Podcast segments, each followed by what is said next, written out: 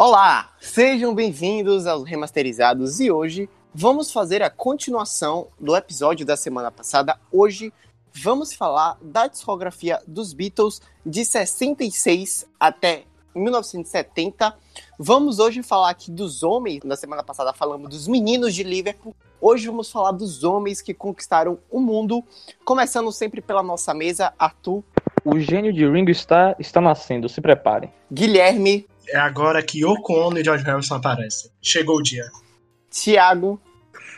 O sósia do Paul McCartney é mais músico que o próprio Paul McCartney e essa fase é a prova disso.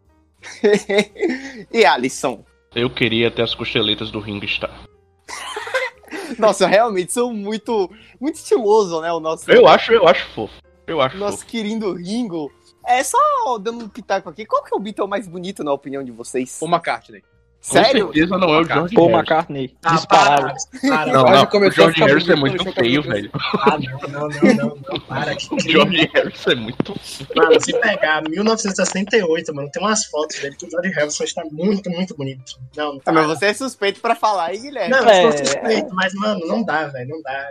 Mano, George Harrison na, na, no All Things Pass, naquela fase lá, cabelão, barbão, não tem como, mano. Eu, eu acho que, tipo, na, na fase e eu, o mais bonito são, eram o Ringo e o John. Só que o John ficou muito feio, o John ficou parecendo um hippie. E terminou que nessa fase que a gente vai falar agora, o mais bonito eu acho que é o Paul McCartney mesmo. Eu acho que também é o Paul, cara. Eu acho que não tem nem discussão. Paul em é, todas as fases. é, é, é, eu acho que é o que é o, que é o Paul McCartney. Mas, começando aqui, entrando de cara, a gente terminou no... Terminou falando sobre o Robert Soul, álbum de 65, e que a gente chegou à conclusão aqui que era um, um grande álbum. É, agora, os Beatles eles já tipo, tinham chegado em uma espécie de auge cultural. Eles já eram uma grande influência ali de uma, de uma geração. E, e é importante deixar é, como a vida da- dos integrantes da banda estavam, né? O John, líder da banda, ele já tinha uma filha, ele já era casado, não com a Yoko, mas com uma mulher antes, que eu não sei o nome. O, o George Harrison já Paula. morava é, o George Harrison já morava com a Patty, né? Já tinha ali. Você já sabe a história, quem que, tá, quem que ouve esse podcast aqui já tá ligado no que aconteceu. E o Ringo também já era recém-casado, então, tipo, todos os três membros dos Beatles, eles já tinham meio que uma vida a cuidar, menos Paul McCartney. Paul McCartney não. Sobrava mais tempo pra Paul McCartney, né? Paul McCartney, apesar de ter uma namorada, ele, ele ainda era um pouco mais livre que os outros Beatles, é, ele não tinha uma vida tão compromissada assim. Então, como a gente falou no Robert Soul, ele acabou criando uma espécie de contracultura, dando, dando início a uma contracultura britânica que, que os jovens se, se libertaram culturalmente, sexualmente, enfim. E começou-se nessa época, em 65, a, a, a ter vários, vários eventos culturais, né? É, é, é, vários concertos literários no Rob- Robert Hall, vários shows alternativos, assim, shows até de música eletrônica naquela época. E o Paul McCartney, ele era o mais culto dos Beatles, ele era, de certa forma, os Beatles mais acessíveis, ele sempre aparecia na mídia de alguma forma.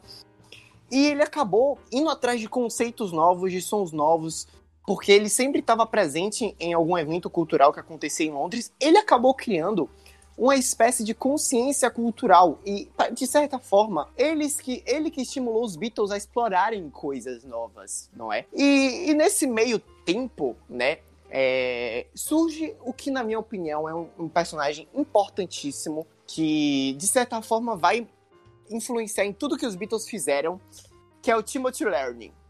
Timothy Learning nada mais nada menos é do que o pai da LSD. Tá falando do. Timothy Leary? Isso, Timothy Learning. Isso Ah, mesmo. ah, sim, sim.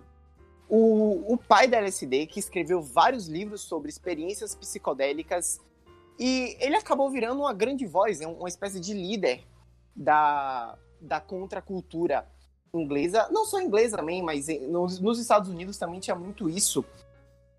E acabou que um certo dia Paul McCartney resolveu levar John Lennon é, a experimentar um pouco dessa cultura, né? Ele levou o John Lennon para, para eventos literários, para bibliotecas. E nesse meio tempo, o, né, em uma, das, uma visita a bibliotecas londrinas, John Lennon ele acabou se deparando com um livro do Timothy Learning. E esse livro ele começava com a seguinte frase: Turn off your mind, relax and flow downstream.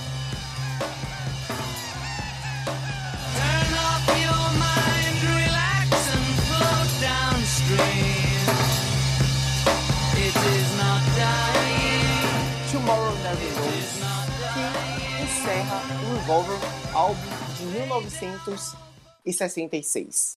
Inclusive, reza a lenda aí que o Revolver é o álbum favorito do Bolsonaro. é, não, eu tinha que soltar essa, eu tinha que soltar essa, perdão. Eu estourei agora. Meu Deus, essa Ah, foi, essa, essa foi uma top 3 piadas remasterizadas. Tá, enfim, velho. Sei lá, eu curti. Não tenho, eu não tenho Curtiu? muita coisa pra falar. É, eu curti, sei lá. Vem, É pra que nem mim, o Dark Side Que of the Moon, seco. é legal.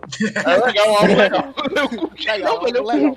Eu não tenho muita coisa pra adicionar, não, porque pra, pra mim parece um Rubber Soul Parte 2, mas é um grande álbum, cara. É um álbum legal de escutar. Sério, cara? É. Inclu- não, inclusive, o próprio George Harrison disse isso, que o revólver Aí. pra ele foi um Rubber Soul parte 2. Se o George Harrison falou, quem sou eu pra discordar?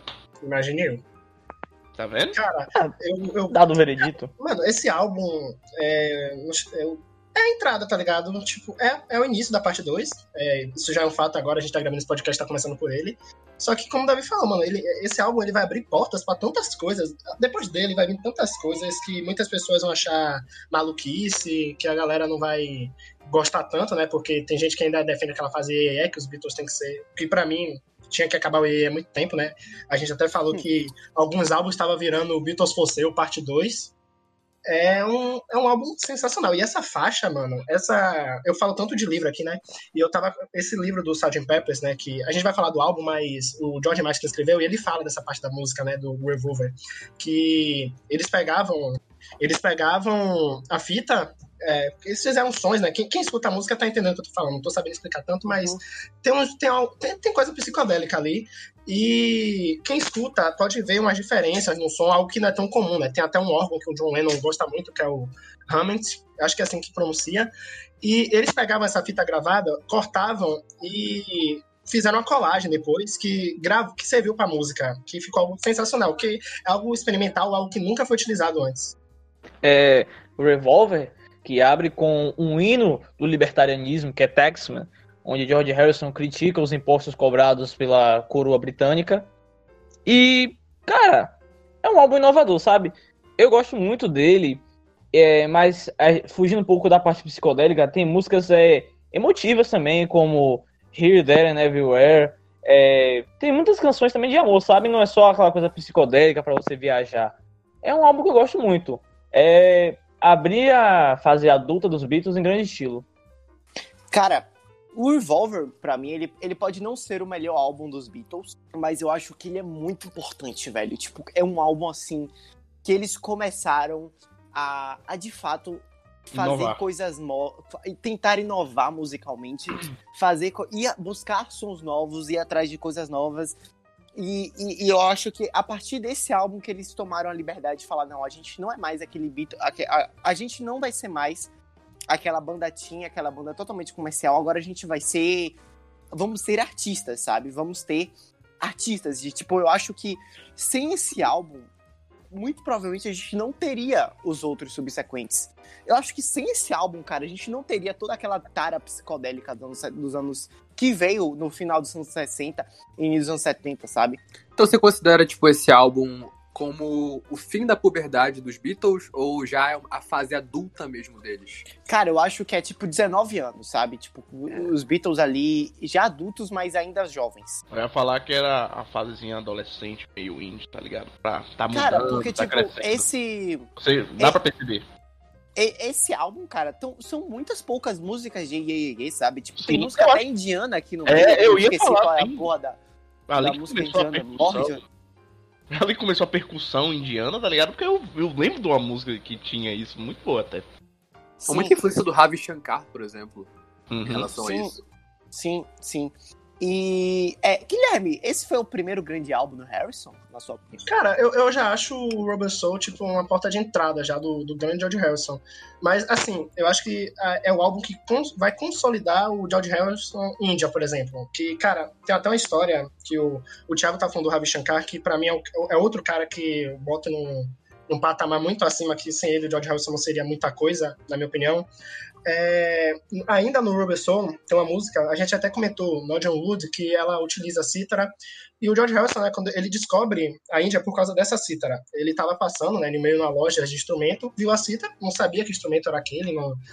depois que ele comprou, que ele descobriu que era indiano, ele não sabia tocar, não sabia afinar. E ele foi atrás, lá em Londres, é, em uma embaixada da Índia, que tem lá na Inglaterra, não sei se tem hoje até, mas na época tinha, né, uma embaixada da Índia, e ele levou o bendito instrumento para saber, tá, como é que eu afino, como é que eu toco, e aí ele conversando, fez amizade com a galera da embaixada, até que um casal convidou ele para é, para um jantar, uma- um- algo casual mesmo, e ele foi, né, pro jantar. Nesse mesmo dia do jantar tava o Ravi Shankar, que ali seria a primeira vez que eles iam se conhecer, Ravi Shankar que é considerado o pai da música, tem uma denominação específica, daqui a pouco eu pesquiso e falo, e o Ravi Shankar, pai da Nora Jones, que é uma baita cantora, que eu recomendo escutar, porque a voz dela é muito belíssima, e foi ali a primeira vez que eles se conheceram, o primeiro contato dele com a Índia, eu vou falar mais no, sobre o álbum branco, né, que ali é o ponto-chave Índia, mas ali começa, cara, e esse álbum, mano, é muito, é, eu já acho muito Índia, sabe, o, falam tanto do álbum branco, pra mim não tem nada mais Índia que, que esse período aí, por causa do ritmo sonoro mesmo, das batidas. E sobre a pergunta, eu acho que é o que se consolidou, não vai ser o melhor George Harrison, mas assim, talvez seja aquela fase assim, tá, eu sou George Harrison, prazer, não sou aquele cara da guitarra que vai ficar dançando. Mostra quem realmente é, Sim. porque pra mim é muito um personagem ainda, sabe? O Yeye pra mim é um Sim. Fred George. Não tem nada a ver Sim. com o que é ser George Harrison. Cara, Sim, imagina o quão aleatório deve ter sido. Você tá trabalhando lá na, lá na embaixada, do nada aparece um Beatle com um troço Era isso que eu ia falar. Ô, como é que afina isso aqui? Não, e cara, pra piorar, ele ainda levou músicos indianos, tá? O contato dele, ele fez o.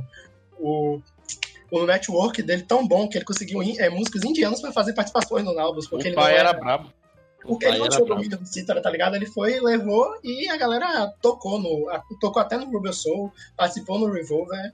Tem gente que não gosta das músicas. Pra, é, Eu. Inner Light, que não, é nem, tá, não tá parte do álbum, mas pra mim é uma, uma grande música, né? Que é essa fase indiana, que a maioria das pessoas detestam. Eu, eu sou Eu fã. não gosto. Ah, cara, eu, eu sou fã. Tem No Sgt. Peppers a gente vai falar, mas assim, Sim, A galera fala- Peppers tem muita música indiana, cara. Sério. É, muita influência. E o. Cara, a Índia acaba que. Ela vai ser um. Ela é um misto, cara, que vai mudar muitas coisas dos Beatles. É que nem eu tava falando no, na parte 1, né? Eu falei da Yoko, tal. a Índia é a mesma coisa, sabe? É, a religião, cara, entrou muito forte no George Harrison a ponto de terminar relacionamento, terminar parcerias. É, mudou muito a vida do cara, até de, de música mesmo. Você vê que depois da Índia, cara, o cara melhorou muito. E é, é- é fenomenal. Eu sou muito fã, já tá na cara isso, cara. E pra mim melhorou bastante com a Índia. É, e, e outra coisa que eu acho interessante falar é que nessa época, a guerra do Vietnã, cara, ela tava em seu auge, tipo, vários jovens, eles estavam indo, indo deixando de ter suas vidas e indo pra guerra. E os Beatles, eles foram a primeira banda a expor totalmente uma opinião que eles eram todos contrários à guerra.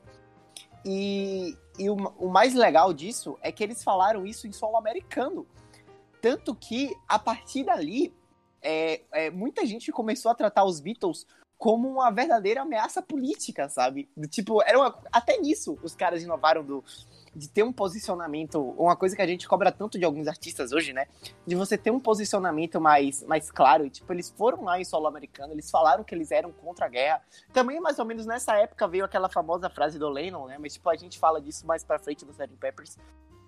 Mas. Cara, essa questão aí da guerra do Vietnã, ela é muito explorada no musical Across the Universe. Tipo, o amigo Sim, do Jude, ele é chamado pra ir pro Vietnã, só que ele não quer, ele fica querendo dar, sabe, aqueles aquelas desculpas de sempre, tipo, ele come algodão, não sei o quê. Aí quando ele chega lá na, no quartel, começa a tocar I Want You, She's So Heavy, e tem uma tem uma analogia que eu acho sensacional. No momento que eles falam She's So Heavy, é, aparece os soldados carregando a Estátua da Liberdade, tá ligado? Eu acho essa analogia muito sensacional. Cara, essa, essa cena é muito, muito boa, sabe? Essa parte do filme eu sou, sou fã muito, porque essa analogia é perfeita. E, cara, essa parte do, do Vietnã, cara, já começa assim. Eu acho que esse período já começa também a definir como é que vai ser os Beatles pro futuro, sabe? George Harrison, religião. John Lennon já revolução, querendo ou não, que apesar de ser, todos os quatro eram contra, acho que George, o George Harrison, o John Lennon, ele querendo ou não, era a figura, assim, que até carreira solo depois, ele seria o cara que iria, iria morando até nos Estados Unidos, seria contra a política estadunidense da época, contra os americanos, seria o cara até que vai devolver medalha britânica que ele recebe da rainha, Sim, ele já- sim. é, é o cara que dá cara a tapa, sabe? Essa, essa é a opinião que eu tenho. É, o que eu tava falando, George Harrison, Revolução, Paul McCartney, como você tava falando. O cara cultural, né? É, o cara Cara. cultural. Querendo ou não, Paul McCartney até hoje, a gente já falou isso aqui em outros episódios, é o cara comercial. Isso é totalmente cultura pop, ele, sim. E, e para mim é isso que também vai caracterizar o fim dos Beatles, porque, cara, apesar de serem caras que é, têm um entrosamento grande, as músicas da banda provou isso, uns caras que se entendiam, eles eram muito diferentes, e uma hora iria quebrar isso, sabe? Não ia ter como manter isso, porque Sim. era um cara que já estavam pensando muito à frente. Igual eu agora antecipando, mas é só pra Não, ilustrar. sim, sim. Sim, mas tipo, eu acho interessante porque a gente. a- coisas que a gente falou ontem, no, no podcast de semana passada, e a gente tá falando hoje, que, tipo, mano, hoje são coisas tão normais e que na época os Beatles eles fizeram com, com uma grande novidade, que, tipo, fica impossível não falar que os Beatles não criaram cultura pop, sabe? Tipo, é- são coisas assim. Que tiveram impacto. Cara, na época que eles se declararam contra a guerra do Vietnã, eles eram vistos realmente como uma ameaça política, do tipo uma ferramenta para tentar instrumentalizar os jovens. E até hoje há quem acredite nessa teoria maluca, né? Mas. Mas, cara, tipo, é, é tão. Sei lá, eu fico muito pasmo com isso, porque é uma coisa. Sei lá, tipo, eu acho muito foda. Inclusive, parece que foi daí que veio aquela ideia de que o John Lennon, supostamente, ele foi assassinado pelo Mark Chapman, que na verdade o Mark Chapman ele era um contratado do governo dos Estados Unidos para assassinar o John Lennon, porque, se eu não me engano, foi justamente por causa disso que os Beatles eles estavam meio que moldando a cabeça da galera em relação à guerra do Vietnã.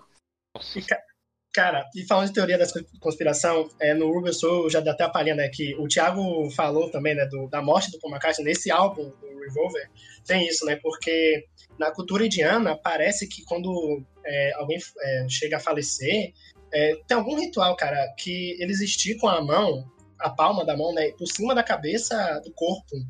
E nesse álbum parece que tem alguém, acho que é o John Lennon, não sei, enfim, que um dos desenhos, né? O desenho da capa até pelo Klaus Gorman, que tocou com eles em Hamburgo, e ele ia, vai vir participar também dos discos solos do George Harrison, do John, e era muito amigo da banda, ele que desenhou, né? E alguém, não sei se era o John Lennon, tava com a mão meio que estendida por cima da cabeça do Paul McCartney. Aí seria outro indício do que o Paul McCartney morreu, pois na cultura indiana, o cara morto, tá, fazem esse ritual e estariam fazendo esse ritual também no, no álbum, sabe? É uma das teorias que a gente vai falando por- no decorrer do, do episódio. É, mas. Voltando aqui ao álbum, é, qual que é a música preferida de vocês do Revolver? Hum, boa pergunta. Eu, sei lá. A maioria dos álbuns, tipo, já dá spoiler mesmo, não tem uma faixa em si favorita, porque eu acho que os Beatles, em- na maioria dos álbuns, conseguem ser tão consistentes em todas as músicas. Por exemplo, se for um álbum ruim, é um álbum puta que pariu, é um álbum ruim. Mas, tipo, um álbum bom é um álbum bom. Pra mim, não tem nenhuma faixa que se destacou tanto durante as outras, mas é um álbum muito legal de escutar. Cara, eu gosto muito de I Want to Tell You e Yellow Submarine, que eu sou meio leigo em relação aos Beatles. Eu achava que o álbum Yellow Submarine era um álbum de estúdio mesmo. Isso. Então eu fiquei bem Eu impressionado. Tipo, é, não era daquele álbum, mas é do Revolver, né? E, cara, Helena Ribig também, que, né? Não tem Eu ia falar isso, citar. cara. Eleanor Rigby é uma das músicas mais lindas do- dos Beatles pra mim, sabe? Sim, Sei lá, eu totalmente. acho, ela, eu acho a- o crescimento melódico dela muito bonito, cara. Sei lá. E A minha também- favorita no, no Revolver foi o Here, There and Everywhere. É isso que eu ia falar. Essa foi, tipo, uma das primeiras músicas de Beatles que eu ouvi na vida, tá ligado? Então. Cara, o meu Cara, ela é muito É linda. um álbum gostoso de se ouvir. Tem uma história interessante sobre Here, There and Everywhere, que foi a primeira música que o Paul McCartney mostrou pro John Lennon, e o John Lennon gostou de verdade, segundo o próprio Paul. Vocês já ouviram essa história? Hum, não. Não. Que foi, é, tipo, assim, gera- o Paul dizia que quando ele mostrava as músicas pro John, o John gostava e tal, mas não era aquela coisa tipo, uau, caraca, tô impressionado. Ele disse que essa foi a primeira música que o, o John realmente gostou de verdade e que o Paul ficou muito satisfeito com esse resultado. Cara, analisando os títulos, né, as faixas do álbum, cara, assim, Love You True eu gosto demais. Na verdade, eu gosto do álbum como todo, mas acho que minha favorita é Your But Can Sing, cara, porque, sei lá, essa música me pega de algum jeito e a versão dela que tem no Anthology, né, que aquela versão meio crua, sei lá, aquela ali me pega muito fácil porque é o Paul o John cantando, né, claro que os quatro participam, só que é, é eles felizes cantando, tem horas que eles começam a gargalhar do nada, sabe? Aquele momento assim, poderia ter sido diferente o fim da banda, poderia ter durado mais. Essa música me pega, assim. E, e- e originalmente ela é muito boa também. É mais agitada, apesar de eu amar as baladas do Paul, mas é a que eu mais gosto. E Tomorrow Never Knows, vocês gostam desse, de Tom- Tomorrow Never Knows? Ou é super, Sim, gosto. super valorizado? Cara, É uma viagem sem você usar nenhum alucinógeno. Cara, eu acho que, acho que Tomorrow Never Knows é uma música do Sgt. Peppers perdida no Revolver. Eu cara. acho é que é, Exatamente. é uma pronto, é uma Sim, música sim. pro pro que vinha depois Sim. do desse do revólver, sabe? É meio que uma que um que uma preparação pro, pro que vinha no- nos anos seguintes. Eu gostei. Cara, Tem, é uma, tem uma coisa que é importante a gente frisar também no Revolver, que foi mostrada a, é, a versatilidade dos Beatles como músicos. Por exemplo, em Taxman, quem faz o solo de guitarra é o Paul McCartney. E o Paul McCartney também toca guitarra na Any Birds Can Sing, que o Giga falou aí, que são três guitarras na música. Aí o Paul toca o baixo também, assim, já no estúdio e tal. Mas a gente mostra também a versatilidade dos caras. Não foi só o George com a citra, foi também os caras, tipo, trocando de instrumento, brincando mesmo de fazer música. Sim, Deveria e- ser comum. E, e, tipo, a partir daí, a partir desse álbum, você percebe uma maior influência do, do Paul McCartney, né? Tipo, você percebe que ele já, ele já tava querendo começar a ditar o que os caras iam fazer, e de certa forma ele conseguiu. Só que, tipo, ele esqueceu que ele não é o líder da banda. O líder da banda era o John, sempre foi. Era uma coisa que, antes de 65, tipo, você nem se perguntava assim, ah, quem é o líder dos Beatles? Com o, com, com o McCartney, cara, tipo, é- é- a partir desse álbum, a- as parcerias de John Lennon e McCartney, elas ficaram melhores, muito melhores, um nível, assim, colossal. Alta prateleira mais alta da música. Mas a- isso começou a pesar também, essa influência maior do McCartney nas músicas, né? Até por por ele ser um músico mais versátil. Cara, pra falar a verdade, aí é uma opinião minha. Eu não chego a, a vislumbrar que o Paul McCartney era o líder. Tipo assim, eu acho que os quatro, eles acabavam que mandavam, sabe? Se for pra ter um líder, eu prefiro falar que é o George Martin, né, que é o diretor. Porque assim, é, a- o real que acontecia... É, tinha a música do McCartney, ele mandava. Tinha a música do Harrison, Harrison mandava tal. Tinha a música do John Lennon, ele mandava tal. E o Ringo, quando tivesse alguma música, ele ia mandar. Mas assim, não é algo assim que eu vejo como. Lamentável essa falta de respeito com o Sir Ringo Starr. Mas eu não vejo assim como algo ditatorial do Paul McCartney dele mandar. Eu, não- eu não vejo também nesse nível. Claro que é porque o Paul McCartney também não é um cara muito perfeccionista. Tem isso também. Porque ele quer tudo certo, o que não é errado de jeito nenhum. Só que eu acho que acaba aumentando um pouco a história. Não você, não digo você tal, né? A galera que repassa a história. É, do jeito que ah, o Paul McCartney. Realmente, o Paul McCartney tinha horas que ele era o cara que dava a cara a tapa, até por ele ser o cara mais comercial, é o cara que conversava mais com a imprensa. Porque se você olhar, o John Lennon vai chegar numa fase que vai aprender com o George Harrison e não vai querer aparecer. O Ringo nunca foi o cara de dar as caras, sempre foi o cara do humor. Neutro. Assim. É, neutro. E o Paul McCartney, realmente, ele ia ter que assumir essa fase, até quando o empresário, o Brian Epstein, morre, ele é o cara que vai assumir as coisas. Mas assim, eu não chego a olhar e falar, nossa, o líder é o Paul McCartney ou o John Lennon. Pra mim, os quatro se entendiam, sabe? Pra mim é mais é, o George Martin e o Brian Epstein como líderes, até porque se chegasse uma hora, eu imagino que, assim, George Harrison não concordasse com algo, ou até como aconteceu, o Ringo não vai concordar com algo, o Ringo saiu da banda e acabou, tá ligado? Aí Ah, depois mas o Ringo saindo da banda, foda-se, tá ligado? O Paul McCartney toca a bateria de boa. Não, mas assim, cara, eu, eu duvido muito que a banda, tipo, continuaria como os Beatles, apesar do que tem uma faixa que o Paul McCartney é toda dele, mas assim, eu acho que a banda acabaria. É aquilo. O Paul McCartney pode ter mais voz, mas eu acho que ele não tem mais poder. Eu acho que o, o poder dos quatro tá equivalente, mas é uma opinião minha, não, não é como regra. Eu acho que eu já vejo o John com esse poder todo, sabe? Sempre de minha imagem de leigo como, sei lá, nunca escutei muito Beatles, já disse isso. Mas minha imagem de leigo era sempre o cara lá, parecia um hippie com óculos mandando em tudo. Por incrível que pareça. Sempre vi o Lennon como um líder. Sei lá, passando agora a escutar, ouvindo as histórias de vocês pesquisando um pouco, eu acho que eu mudei minha visão. Eu vejo mais o Paul como um cara mais característico da banda. Como o Davi mesmo disse, depois de um tempo ele já começa a virar um cara mais comercial e etc. Aparecer mais então. Sei lá, eu acho que vai, muda. Tem, tem períodos que pode, pode ser o John. Por exemplo, o primeiro período eu acho que é o John. E o segundo período é o Paul.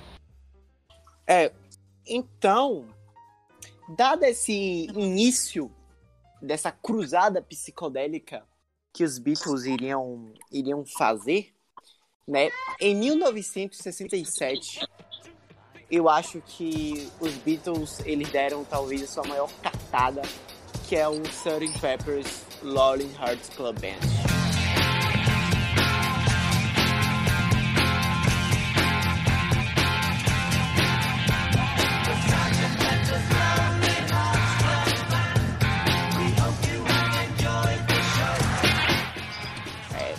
Faz- hoje, meus amigos, faz 40 anos que essas bandas começaram a tocar.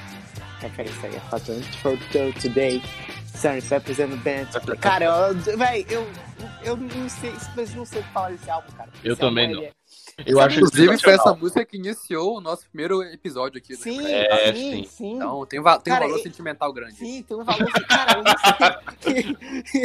eu não sei representa muito pra esse podcast. Eu É. não sei, véi, eu simplesmente não sei o que falar desse álbum, cara. Porque o. Pepper's ele é incrível de tantas formas. Véi, tipo, que porra é essa, tá ligado? É um álbum sensacional, velho. Eu acho que ele inventou aquele o bagulho de. Não, mas o conceito do álbum, não sei o que, pipipi, vou caixa de fósforo. Acho que ele que inventou isso e, e seguiu muito bem. Pelo menos começou bem, né? Porque agora, porra, qualquer álbum agora é conceito. O álbum é ruim. Não, é conceito do álbum, cara. Não, é é o conceito do álbum, né? Não, porque Mas- veja bem, é um conceito. é, O mas conceito do álbum é ser, é ser chato. vai ser ruim. Beatles inventaram um conceito, só que fizeram certo. Então, esse álbum, sei lá, cara, sensacional. Tem a famosa Lucy in the Sky with Diamonds, que, tipo, eu conheci essa música, mas era, porra, passando na novela, se eu não me engano, da Globo. É, Nossa, não, mas é a versão do Thiago York. Aí você Então, eu não, eu não conheço. Meu Deus. Eu Cara, conheço a versão do Thiago Que, York. que crime, que absurdo. Que eu conheço gente que já chegou pra mim e falou assim: ah, eu não gosto do Sgt. Peppers e tal. Eu acho que é um álbum assim, não é pra qualquer um, sabe? Se você escutar o Sgt. Peppers e gostar, parabéns, é, você é um cara especial. Brincadeira, respeito todo todos os gostos, mas assim. Cara, é um álbum que, por incrível que pareça, é um álbum que divide opiniões, sabe? Eu acho que. É sério, velho. Cara, eu conheço muita gente que fala, cara, o Sgt. Peppers é muito chato, não gosto, prefiro algo mais animado, ou algo, se for algo mais denso, não algo tão psicodélico como o Sgt. Peppers, sabe? Eu acho que tem muito daquilo. Se você gostar do Sgt. Peppers, você tem um pé, no- não sei no prog, mas assim, um exemplo, eu acho que a pessoa que gosta Sgt. Peppers gosta de prog, sabe? É, é algo que eu tenho na minha cabeça. Eu entendi. Também. tipo, cara, o álbum. Como é que uma pessoa que fala que um álbum tem What a, what a, Li- What a Little Help My From My Friends é chato? Caralho, velho, é uma das músicas mais divertidas dos Beatles, mano. Então, quem canta Ringo, pouco comentado. Sim, Sim. Está na hora de Ringo estar ser valorizado. Não, essa música é mó legal, cara. Tipo, Velho, cara, a- a- Não sei se vocês vão concordar comigo. Não sei se vocês vão concordar comigo, mas é, eu vejo mais o Sgt. Peppers como um álbum com estilo de música de circo misturado com música de pirata do que mais como um álbum psicodélico. Música de pirata. Cara, Sim, a música velho. circo, Aquelas eu musiquinhas de fundo de Piratas do faixa Caribe. Tem uma faixa que o John canta lá, do Mr. Kite, eu esqueci agora como é a música, que é um nome gigante, mas assim, From the música- Benefit of the Mr. Kite. essa daí mesmo que vocês acabaram de ouvir, parabéns a todos. Mas, cara, Caralho. essa música é muito circo pra mim, velho. Essa, não, tem uma parte, né, que, tipo, a parte psicodélica, cara, pra mim é circo essa música, sabe? É a primeira, primeira sensação que eu tive escutando, tá, parece aquelas músicas de circo e tal, e é a Tem um música, velho. carrossel lá girando e o cavalo no Essa passinho e coisa babá. mesmo assim, é. Eu esqueci o nome daquele, daquela parada que as pessoas se penduram pra passar, mas enfim, é é aquela sensação, sabe? Eu acho que esse álbum tem umas faixas que eles transmitem presença de lugar, sabe? É, é algo bizarro da pessoa ouvir isso, mas. É, With a Little Help from My Friends, exemplo, é algo que eu imagino no pub, sabe? E o Across the Universe, a parte que toca essa música também é fenomenal, eu imagino muito aquilo. Porque, querendo ou não, é uma música mais de amizade e tal. Sgt. Peppers, o início da faixa pra mim é show, que era a intenção inicial. É, a música né, do George Harrison que a gente vai comentar aqui, ó, cara, é uma unanimidade as pessoas não gostarem dessa música, é incrível, como eu não conheço uma pessoa que fala, nossa, essa música é muito boa. É aquela coisa da Índia mesmo, não tem como não remeter à Índia. Então, pra mim, é um álbum que ele transmite lugar, é um, é é um álbum clássico já. Clássico já não, né, porque já tem 50 anos, mas assim, eu acho que na época é, se eu escutasse, pra mim eu já ia imaginar um clássico, porque ele traz tanta definição, ele traz tanto Não. conceito, ele traz tanta coisa. só, só você falou da época, é, cara, eu considero o Sgt. Pepper de certa forma o álbum mais revolucionário da história da música. Por quê? Concordo. Porque pra começar, o jeito como ele foi gravado ele foi diferente, porque a partir daí é, foi quando os Beatles eles começaram a passar a noite no, no na, na gravadora e compondo em estúdio, sabe? E a- assim começou tanto que, tipo, tem várias versões alternativas da música, a galera que gosta de ouvir as versões deluxe, né? Você percebe isso, várias versões alternativas, enfim. E, e a partir daí, eles começaram a gravar em estúdio, a gravar de noite, passaram noites no estúdio gravando essa porra. E não só mais do que isso, mas esse álbum, ele. Eu acho que ele determinou o que a indústria deveria começar a fazer. Né? Que é, a gente meio que falou isso no, no nosso podcast sobre o Rock Morreu. Que é, esse, esse álbum, ele simplesmente ele dá um, um aviso muito grande à indústria, que é o seguinte: olha, a melhor maneira de você fazer isso que a gente está fazendo é você pegar grandes mentes artísticas e que, que, que essa geração tá brotando a rodo e você deixá-las livres para criar a sua arte do jeito que elas quiserem, sabe? Do tipo, é uma grande mensagem de liberdade artística de e você coloca um álbum para tocar e você simplesmente espera a magia acontecer e ela acontece, sabe? E, e, cara, é um álbum tão rico em detalhes, tipo, desde a história da sua capa, e eu acho que isso até mereceu um podcast à parte, né? Falando da capa. Porque é- são tantas histórias, assim. Até, a- até o lance de Lucy in the Sky with Diamonds é uma menção ao LSD, por causa do LSD, né? Enfim, ela é um álbum, inclusive, que foi a primeira censura dos Beatles na BBC, por causa da, da- de duas músicas, Lucy in the Sky Diamonds e A Day in Life.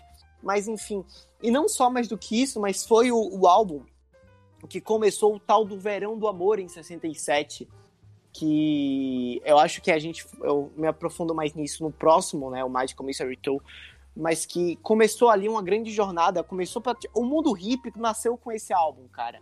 O, o, o, Ve- o Verão do Amor, para quem não sabe, foi um grande evento que aconteceu em São Francisco e em Londres, onde jovens hippies eles se reuniam, são, em- faziam grandes centros culturais urbanos e, cara, tinham vários shows, é, grandes, os festivais começaram nessa época.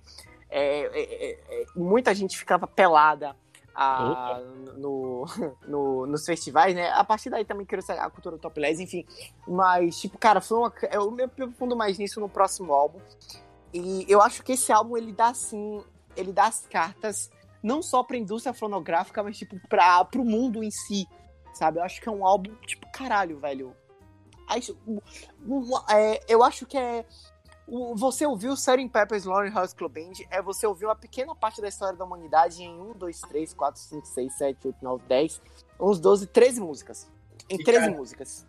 Ele é um álbum revolucionário até no encarte, porque, né, a primeira capa que traz letras das músicas, sabe? É, nos mínimos detalhes, ele é um álbum Sim, muda a história, sabe?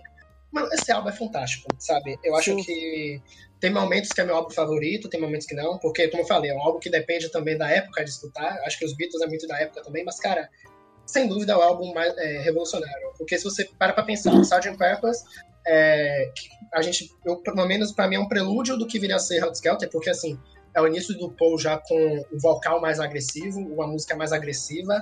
Claro que Hot Skelter iria superar em agressividade total, até porque era a intenção, né, ao ser barulhento, mas assim, é uma música que pra mim não é Beatles, se você parar pra ouvir, né, é algo muito diferente da ideia do que era Beatles antes, contando até Sgt. Pepper's.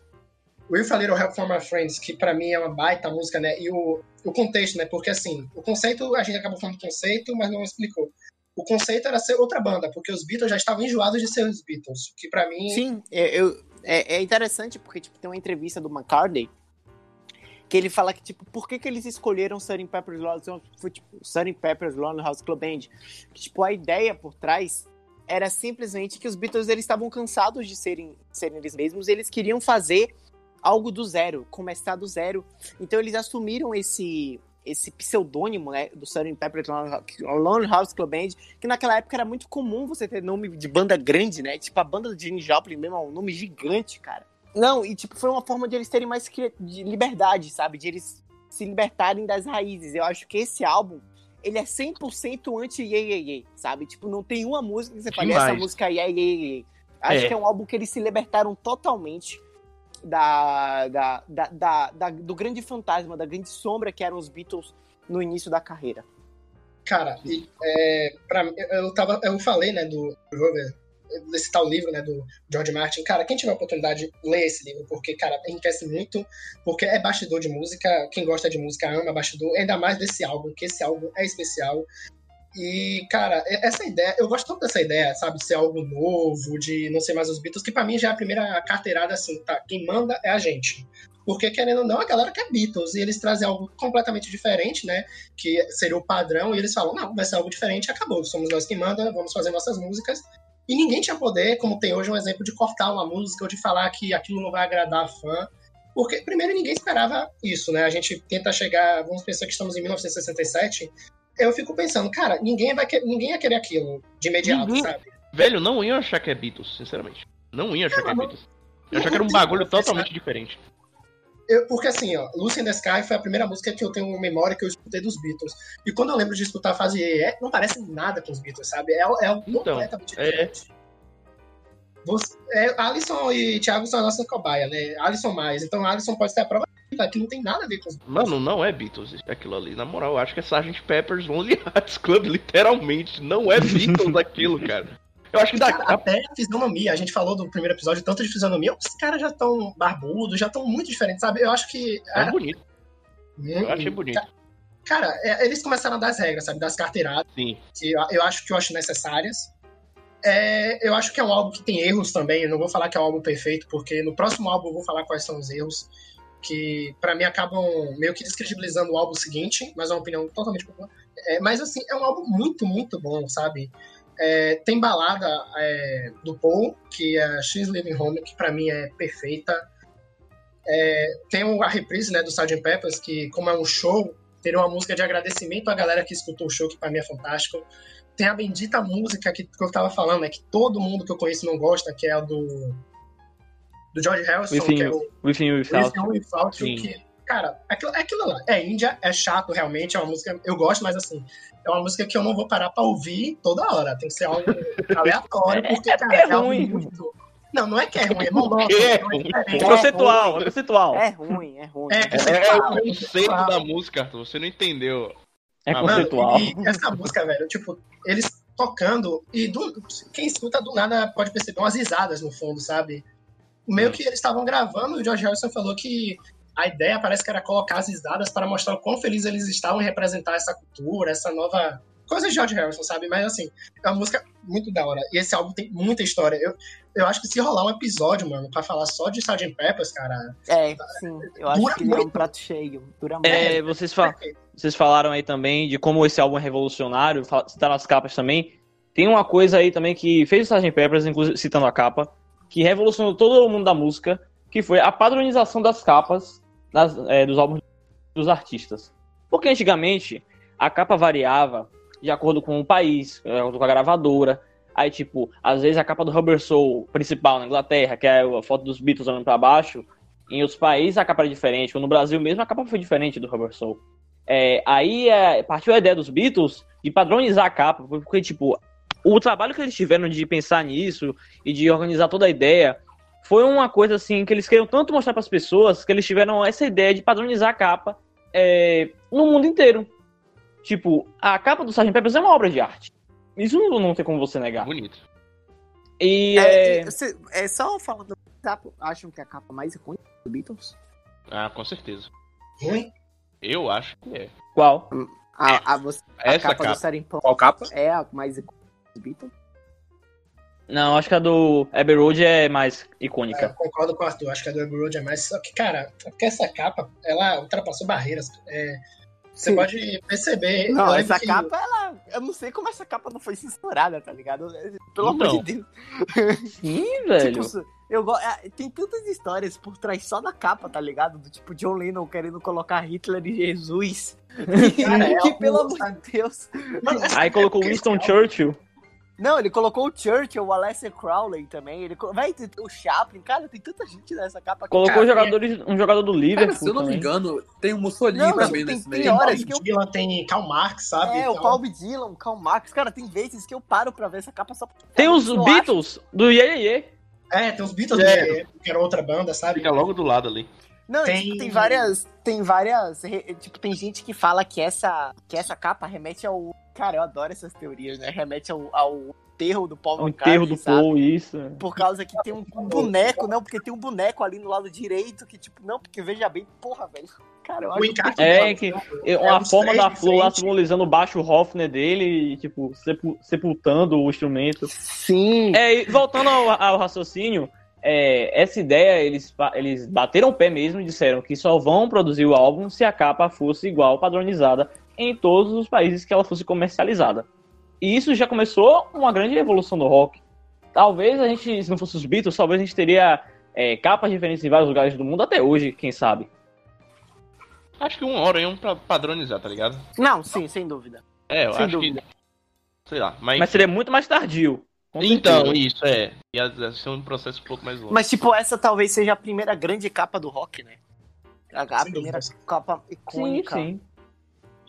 Pra mim, é a mais icônica do Beatles. Me desculpe, Abbey Road, Sério? caras atravessando a rua, não. Cara, Nossa. é porque eu Porque acho ela é que- muito bem trabalhada. Eu acho ela muito bem Eu trabalhada. acho que, tipo, o, o Abbey Road, ele, ele acaba remetendo mais aos Sim, próprios. Beatles do que ao álbum, sabe? Exatamente. Acho que, não, todo mundo. Você pode não conhecer uma música dos Beatles, mas você sabe que tem, que tem uma, uma capa do álbum É, deles. os caras atravessando Mas é por isso que eu acho ela mais icônica, porque Sim. meio que passa a sensação que nós somos os Beatles, sabe? É, Sim. eu tenho essa idiotice de sempre atravessar a rua, eu tentar. Eu sempre imagino essa coisa, Eu sabe? fico É. Não, tipo, véi, sabe uma coisa que Sei como é. quis Inclusive, fazer? eu tirei uma foto assim, é ridículo. Todo Sabe mundo uma- já tira. Uma coisa, uma coisa que eu sempre quis fazer é, tipo, em um desses sinais de rua, tipo, sei lá, no Iguatemi aqui em Salvador, pegar quatro caras totalmente idiotas vestidos iguais e toda vez que o sinal ficar vermelho, ficar parado assim. Cara, mas é por isso que ela é mais icônica, porque você pode reproduzir ela mais fácil, sabe? É, não, eu entendo. É que, tipo, é que, é, eu acho que muitas das- das capas icônicas, elas vão pela sua simplicidade de você poder fazer ela em qualquer lugar, sabe? Tipo, a, a capa do Dark Side of the Moon, que com certeza você já viu ela em algum livro de física, e você já interrompeu algum professor pra falar Ah. que aquela é a maldita capa do Ah, a capa do. Pink Floyd. Eu interrompi não pra falar isso e a professora tá sabia da referência. Eu fiquei muito feliz. Cara, o pior que nem escuta sabe essa referência, sabe? Então, E isso. chegar pra mim e falar, tipo, o Alisson chegou e falou, ah, eu acho a, do- a capa do Sgt. Peppers mais icônica dos Beatles. Eu vou falar, ok, se ele chegar pra mim e falar, Sgt. Peppers é, o melhor, é melhor do que Abbey Road. Eu vou falar, ok, cara, porque, tipo assim, eu não concordo, mas eu também não discordo, sabe? Porque realmente é um álbum que, ele tem o seu valor, sabe? É algo... É aquilo, pra mim, o Abbey Road e o Sgt. Peppers pau a pau, tanto em capa como tudo, sabe? É- a importância é aquilo. Agora, outros É. álbuns aí a gente meio que... Eu, eu, acho que os Beatles, né, no Sgt. Peppers, além de tudo que a gente já falou aqui, eles mostraram que também o álbum não é só o LP, o álbum ele tem todo um, um- um trabalho artístico para você se preocupar com a capa, de se preocupar com o encarte, com tudo. Até nisso, cara, os caras eles pensaram à frente dos tá ligado? E, cara, é, um, comentando em off aqui um detalhe, né? Que a gente olha a capa, o Bob Dylan está sem vontade de aparecer na capa até, na- até nisso, sabe? Escola Bob Dylan nunca É, a, a cara dele é que não quer. Tipo, claro que é uma foto, tá? Não é o Bob Dylan que tava lá tal. Mas assim, eles pegaram a foto. Não, justamente tem o a Marilyn- Dylan. Cara, Marilyn tipo, tem, tem a Marilyn Monroe ali também, né? Tem, cara, eu tô tentando reconhecer aqui, ver se eu lembro. O Cara, Chaplin, o Pete né? O Pete Best, que ele fez parte da banda do início. O Pete, se eu não me engano, foi o que. O Arthur pode confirmar aí pra mim, foi o que morreu em Hamburgo. Não, não, não. Quem morreu foi o Stuart Ah, o Stuart, Sutcliffe, que era o baixista antes do Paul. Paul antes era Então é o. Stuart que tá na Ah. capa. É, tem gurus indianos, né? Claro que ia ter. Cara, tem muita referência boa nessa capa. É, Essa capa Sim. é sensacional. E, tipo, essa coisa do. Paul Só faltou o Ronaldinho na capa. Não, Não, deve, ter algum, deve ter algum jogador de futebol. Tem, né? tem um meme um assim, com certeza. Cara, eu- é uma capa que eu passo assim, eu fico, eu fico olhando por ela, sei lá, eu ficaria olhando pra ela umas 5 horas tentando reconhecer os enfim. É engraçado também que os Beatles do Ye Ye Ye, eles estão tristes, já perceberam isso? Que reforça a teoria do, do, do Paul McCartney morto. Enfim, cara, são várias, várias e várias teorias. Agora falando aqui, eu, eu acho que o Sgt. Pepper... Cara, a gente falou tanto tempo. Eu acho que o Sgt. Pepper, eu acho que a gente deveria falar de uma música específica que na minha opinião só não é o maior encerramento de um álbum na história por causa de Brain Damage e Eclipse. Mas, cara, eu acho que a Day in Life, bicho, é. Sei lá, cara, eu acho. É uma música assim tão grandiosa, sabe? Cara, teve algum episódio. É fantástico. Cara, até a história por trás Sim. dela. Teve, é de maneira, teve um tá episódio que o Alisson tava falando da, da questão do Metallica com a orquestra, se eu não tô, se a memória não tá falha- falhando. E, cara, se você pensar nessa música que tinha uma orquestra, sabe, em 1967 pra fazer um- uma música de rock, porra, é, é algo que não dá pra, sabe, não dá pra imaginar. E tem isso em ADN dela. É, é uma música assim, cara, que ela rompe barreiras também. Acho que toda a obra dos Beatles ela é atemporal, só que essa faixa exclusivamente é uma faixa única, porque as- o trabalho, né, pô, uma orquestra, é, a letra, sabe, a inversão da letra, que tem uma hora que ela meio que dá uma decaída e sobe, que pra mim pode ser um prelúdio nem tanto, que não- não- é algo bem mais denso do que um on the Run, mas assim, é algo que o Paul McCartney explora depois, com músicas que começam bem, descem e sobem de novo, sabe? Essa música tem umas inversões dessa, claro que não no mesmo nível que é, o Paul McCartney deveria fazer, mas assim, cara, é uma música sensacional. O clipe tem no YouTube, tem, tem Mick Jagger, tem Pat Boyd, né, que é a mulher de George tem, tem várias figuras no clipe, sabe? Quando eles lançaram essa música, foi uma festa, porque era. Tinha que ser, sabe? Porque realmente é uma música que merece muitas pessoas presentes para ver essa obra de arte. E quando fazem, né? Tem muito vídeo no YouTube de orquestra fazendo essa música com alguns convidados. Cara, é sensacional, porque essa obra é muito bem, muito, muito bem produzida. Cara, por alguma razão, quando eu tinha 12 anos de idade, eu confundia a Day in the Life com The Way Ah, do The sim. Band. Sim, Tá ligado tô ligado, sim. Eu adoro, essa música. Por alguma razão, não sei porquê. Tipo, até o. Até aquele, aquele piano no final, né? Que você vê. Você, tipo, pra quem gosta, eu gosto muito dessas coisas. No Spotify tem a. é- é- é, tem, o, tem eles treinando, tipo, achando o acorde certo do piano, sabe? Tem ele tocando o piano várias vezes ali no mesmo acorde pra ver o quanto ele vai, o quanto ele fica. Cara, é uma música incrível, cara. Day in Life é uma das maiores. Eu coloco assim, não no mesma prateleira, mas uma prateleira abaixo de grandes sinfonias do Beethoven, porque ela, ela é incrível, cara. A Day in Life, a letra dela, tudo. Cara, não sei, velho. Eu acho que. Eu acho E até é na letra, né, a galera fala que nessa música tem, né, o indício que o Paul McCartney morreu, porque tem uma parte que fala de um acidente e aí remete, Sim. né, ao Paul McCartney. Todo É, porque, dia é tipo- isso, bicho. É, porque, tipo, a, le- a letra. cara, a Todo letra dia da é uma música- referência diferente à morte de Paul. a letra da música ela fala de várias coisas, né? Tipo, você não sabe identificar exatamente o que, é que a música fala. Fala de um A- dia na vida. É, não, tipo, é exatamente por isso que ela é aleatória. Então, tipo, sei lá, cara, ele, ele- ela é um passeio místico tão grande assim. Sei lá, eu acho E tipo, a in Life, ela é. Puta que pariu, que álbum, que música. tipo, que ela álbum. é uma música tão legal que ela cria uma três atmosferas diferentes na mesma música, tá ligado? Sim, Que, tipo, ela começa num estilo leve, parecendo mais uma música do Bob Dylan e tal. Aí vai mudando assim no meio da música, entra a orquestra, fica um clima tenso, uma coisa de suspense. Aí uma coisa que deixa você meio angustiado de ouvir, sabe? E depois entra uma musiquinha alegrinha, sabe? Que é a parte do Paul. E a música já mudou totalmente diferente, vai- ficou totalmente diferente nesse curto espaço de tempo. E, tipo, depois ela volta pro suspense de novo. Fica uma coisa louca, sabe? É uma viagem tipo, essa música. no meio da Muito bem estruturada. No, me... no meio da música tem um refrão, né? Uau! Isso, até velho, isso, cara, sei lá. é uma master Tipo, peça. Que não é o que não é o refrão, né? É a ponte. Cara, a ponte da música é o refrão. Que porra é essa? Meu Deus! E, cara, é, você tava falando de aleatoriedade e falando né, de um dia e tal. Cara, até o fim, porque assim, um dia, é, um dia em si é aleatório demais. Por mais que você saiba que vai ter coisas pra fazer, você não sabe qual caminho vai passar. E eu acho que a música ainda tem isso. Porque, por mais que se você pegar a letra primeiro, você sabe como a letra vai terminar tal, mas ninguém vai imaginar que vai terminar com um piano, com, sabe? Não vai, vai ter o, esse grito, né, do ar, essa subida, sabe?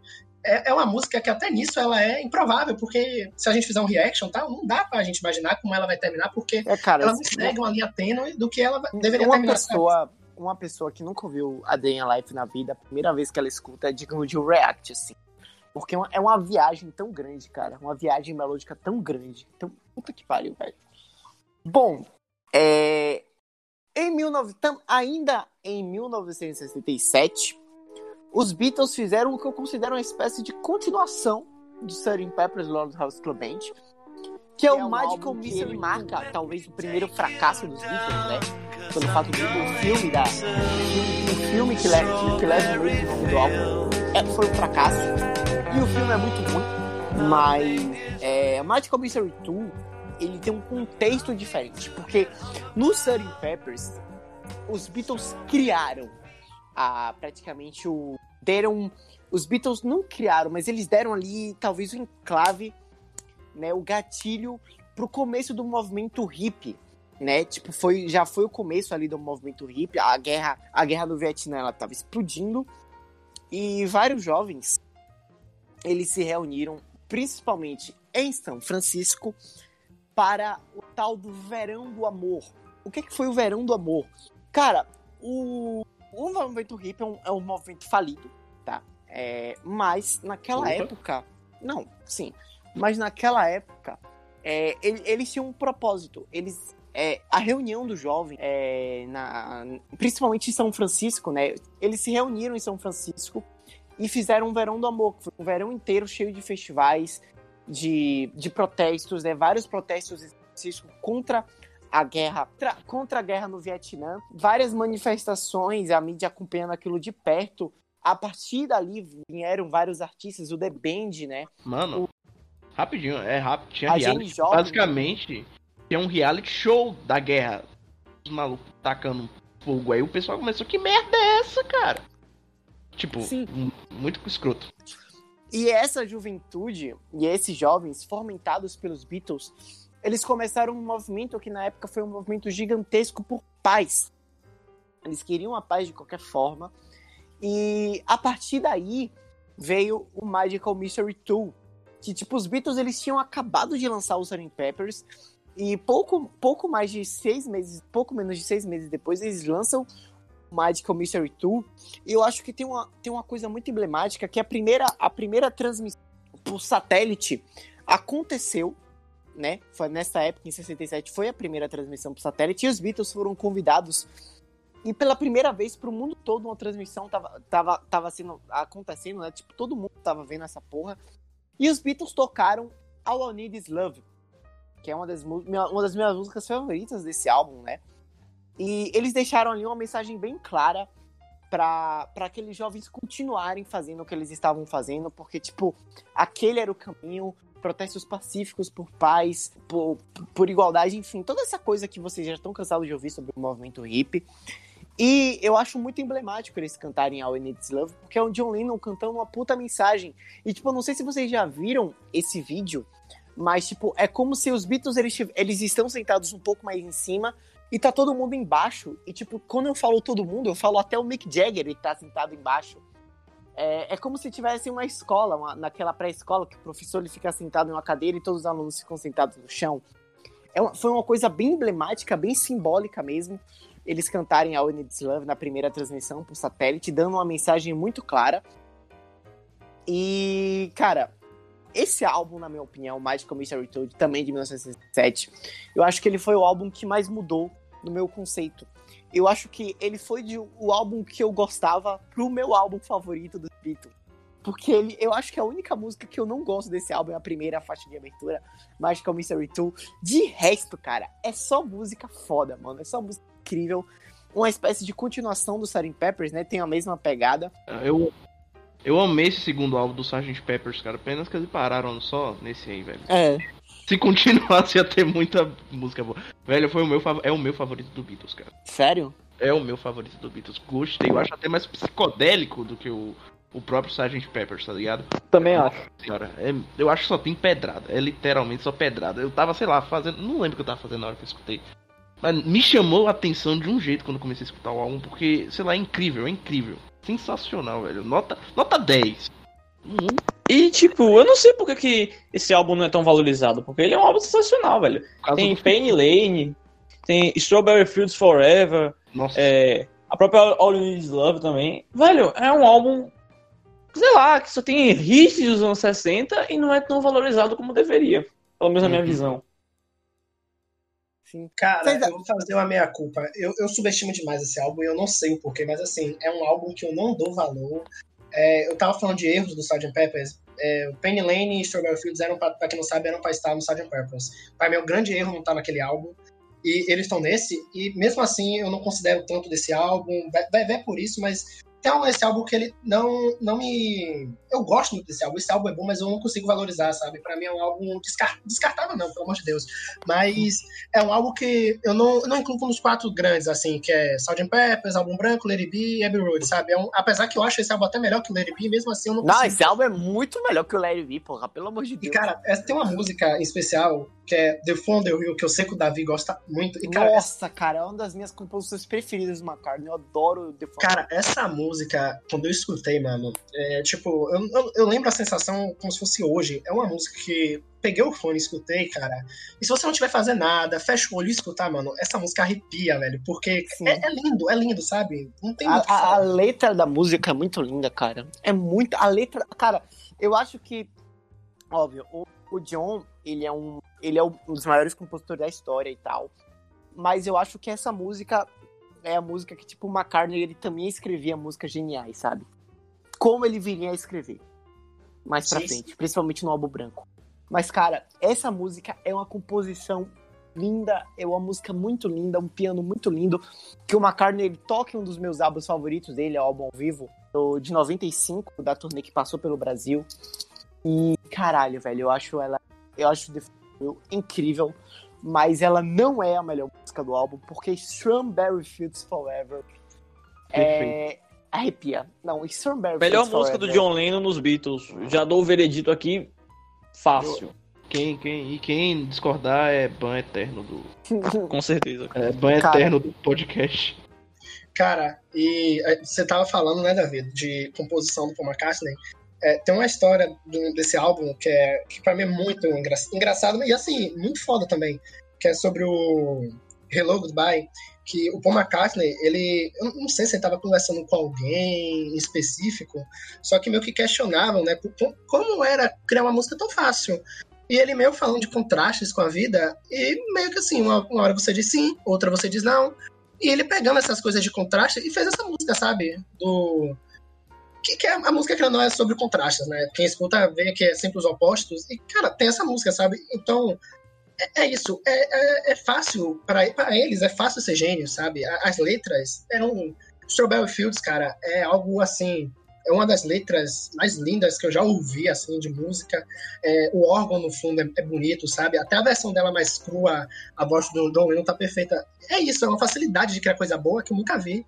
Isso, eu acho que a resposta, né, que eu tava, eu iniciei falando, né, que eu, sub, eu subestimo esse álbum, eu acho que a resposta talvez seja porque ele não querendo, o filme, como ter sido um fracasso, acaba que pode ter passado a mensagem pro álbum, sabe? É, apesar de que a gente tem que separar as coisas, só que eu acho que não, não me pegou tanto por causa disso, porque o filme passou uma mensagem, né, ruim, entre aspas, e tem até cenas, igual no Help, né, cenas das músicas, e acaba meio que refletindo no álbum, apesar de ser um álbum maravilhoso. É, e, e é um álbum. é- ele- o clipe de Strawberry Fields Forever, ele. Ele, ele também é muito icônico. né? Ele é um, é um dos primeiros clipes assim foram feitos na música, clipes pra música mesmo. Pegar um vídeo aleatório e colocar lá. Mas, tipo, ele, é- ele também, de certa forma. E por sinal, cara, eu acho que Strawberry Fields Forever, ele marca uma. Ele marca, assim, tipo, a gente já falou que a mudança já aconteceu, mas ele marca como os Beatles mudaram. Porque, por exemplo, você percebe que eles não eram mais os mesmos moleques do, do episódio passado do nosso podcast, né? Exato.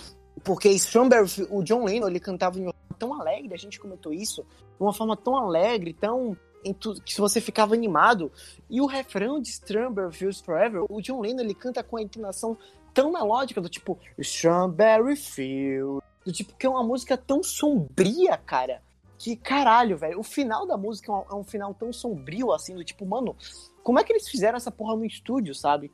Enfim, é, eu acho que é, esses pequenos detalhes, assim, que você percebe, que você percebe a mudança que os Beatles passaram em tão pouco tempo. A gente tá falando aqui de dois anos de diferença, cara. E, cara, se você parar pra imaginar, né? Strawberry, vermelho, uma cor viva e uma música tão densa, sabe? Ainda tem isso, né? Se você parar pra ver que, é, às vezes, a, a impressão que passa, quem escuta... Quem escuta não, assim, quem visualiza primeiro, antes de eu escutar, é que é algo tão diferente, algo tão mais alegre, até porque esse Strawberry, os campos da Strawberry eram um lugar, um lugar onde existe até hoje em Liverpool. Então, assim, é algo que poderia remeter à infância do John Lennon. Quando você escuta, é algo tão denso, sabe? Tão bonito ao mesmo tempo. É isso, é pegar os opostos e unificar, sabe? É isso aí, essa obra. Velho, Strawberry Fields é uma. é- Tem uma melodia que é incomparável, velho. Não existe uma música que você escuta e diga, nossa, essa música parece Strawberry Fields Forever. Não existe uma música assim, velho. É uma melodia que são uns acordes assim que você não escuta em qualquer música, uma combinação melódica linda. Tipo, a letra é uma poesia, velho. É, Living is easy with eyes closed, que é viver é fácil com os olhos fechados, é, fazendo de conta que você não entende o que vê. Tipo, é, tipo, John Lennon dizendo que a ignorância é uma bênção, traduzindo de forma mais crua. É, Cara, é ela é uma música difícil de se repetir. O Oasis não conseguiu, sabe? Pra você ver o nível. Porque é uma música muito. é uma música muito única.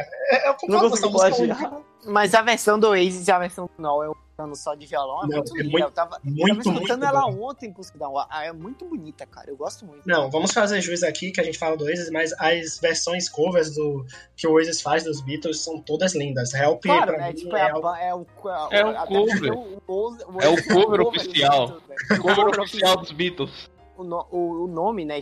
Pra quem não sabe, Strawberry Fields. isso- o, o Strawberry Fields era um, um, um lado das crianças do Exército da Salvação. Que Strawberry Fields é campo de morango, né? E que ele, esse lugar foi fechado.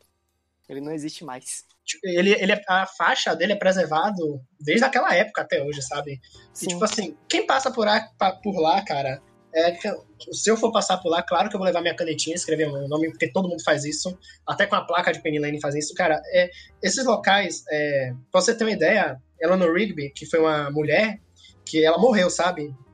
E, tipo, Hum. o túmulo dela até hoje tá lá, sabe? Preservado, né? Porque poderiam meio que, sei lá, tirar tal, pra fazer uma outra coisa, enfim, mas tá lá até hoje. Então, assim, ainda tem isso, as músicas, elas conseguem, elas viraram atemporais, ela tem locais turísticos, ponto, sabe? Tipo o Abbey Road, aquela faixa ali, eu duvido que um dia tirem e tal. Não, não vai tirar, sabe? Não, Aquela- inclusive, na, a gente tá em tempo de pandemia, né? É, foi a primeira vez, não sei quando, que as faixas da, da rua do Abbey Road, elas não foram desgastadas. Porque a, a prefeitura de Londres tem que ficar pintando aquela porra toda semana. Pra, porque é muito comum as pessoas passarem ali, estarem ali tirando as fotos, claro. Cara, E- tem câmera 24 horas ali, pra você ter uma ideia do, do, do tamanho dos Beatles, sabe? Porque se você imaginar assim, que tem que ter câmera 24 horas por, por segurança e tal, ok, mas assim, a câmera, ela também é pra segurança, mas assim, tem um site que você pode acessar agora e ver como é que tá a rua no momento, só vendo as pessoas passarem, sabe? É, é, é louco imaginar essas coisas. Cara, você citou a placa de Penny Lane. É, eu não sei se é verdade, mas. É porque, na- no momento que a gente tá agora, você que tá ouvindo isso, sei lá, cinco anos no futuro, no momento que a gente tá agora, está havendo uma. É, protestos mundiais contra o racismo. E nesses protestos estão derrubando estátuas e monumentos de figuras com passado né, escravagista, racista e afins. E tem um boato que a prefeitura de Liverpool, se eu não me engano, ela ia retirar a placa de Penny Lane por causa que Penny Lane. Cara, eu vi isso no canal do Gilvan. Parece que Penny Lane, ela. Ele, no caso, ele era um escravagista, uma parada assim. E, cara, Penny Lane é, tem um canal, cara, de um cara que ele é, é, Nas comparações, tá? Ele é como se fosse um Danilo Gentili do. Ele tem um programa de talk show, né? E ele tem um, um quadro de karaokês, é, visitando os locais, enfim. E ele fez um com o Paul McCartney, eu não vou lembrar o nome dele, mas assim, é, É o Jamie. é isso, isso. Carpool, James é, é o Carpool mesmo, isso. E, cara, James Corden. Então, cara, ele, ele fez um vídeo com o Paul de 20 e poucos minutos, quase 30 minutos, meia hora, é, com, com esse, esse quadro, né? Que é cantando músicas, meu karaokê, contando histórias, né? Paul McCartney conta as mesmas histórias sempre, mas tem, tem uma parte muito boa, velho, que é em Penny Lane, e, tipo, Paul McCartney andando por Penny Lane, é, e, tipo, a música no fundo, e ele passando por lugares. É, o que marcou mais é no, num- numa barbearia que ele foi, né? Uma cabeleireira que cortou o cabelo deles na época e tem a foto até hoje. E, e ele depois reproduziu a foto com ela, o antes ou depois, cara. E tipo, esse vídeo é fantástico, sabe?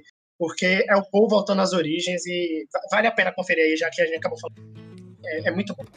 Então, a gente falou aqui de 1967 e a gente vai agora para 1968, onde vamos pro tal do álbum branco, né? O álbum que só tem Beatles no nome.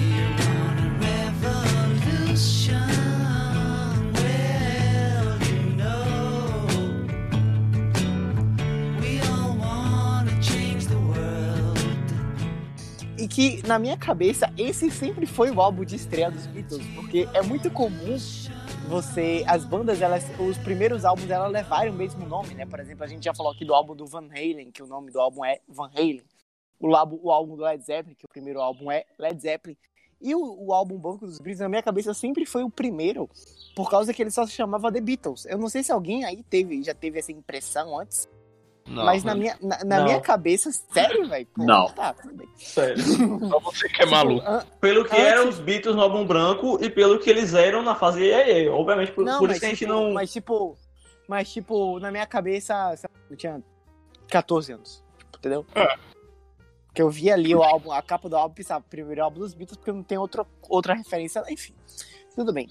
E eu acho que esse, esse álbum aqui, é, se o se o Magical Mystery Tour foi o álbum que mais subiu no meu no, no- na minha no, no meu ato de reouvir a, a, a discografia do- dos Beatles, com certeza o álbum branco foi o que mais desceu. Porque puta que pariu, mano. O Paul McCartney, meu querido, vai tomar no meio do seu cu, velho. O mais chato, o álbum mais Cara, chato. cara chato, velho. Que, que álbum, sei lá, cara. Eu acho que de- esse álbum, Assim no meu amigo também, não. Pelo amor de Deus. Esse álbum, eu acho que, tipo, a cada três músicas são duas chatas e uma boa.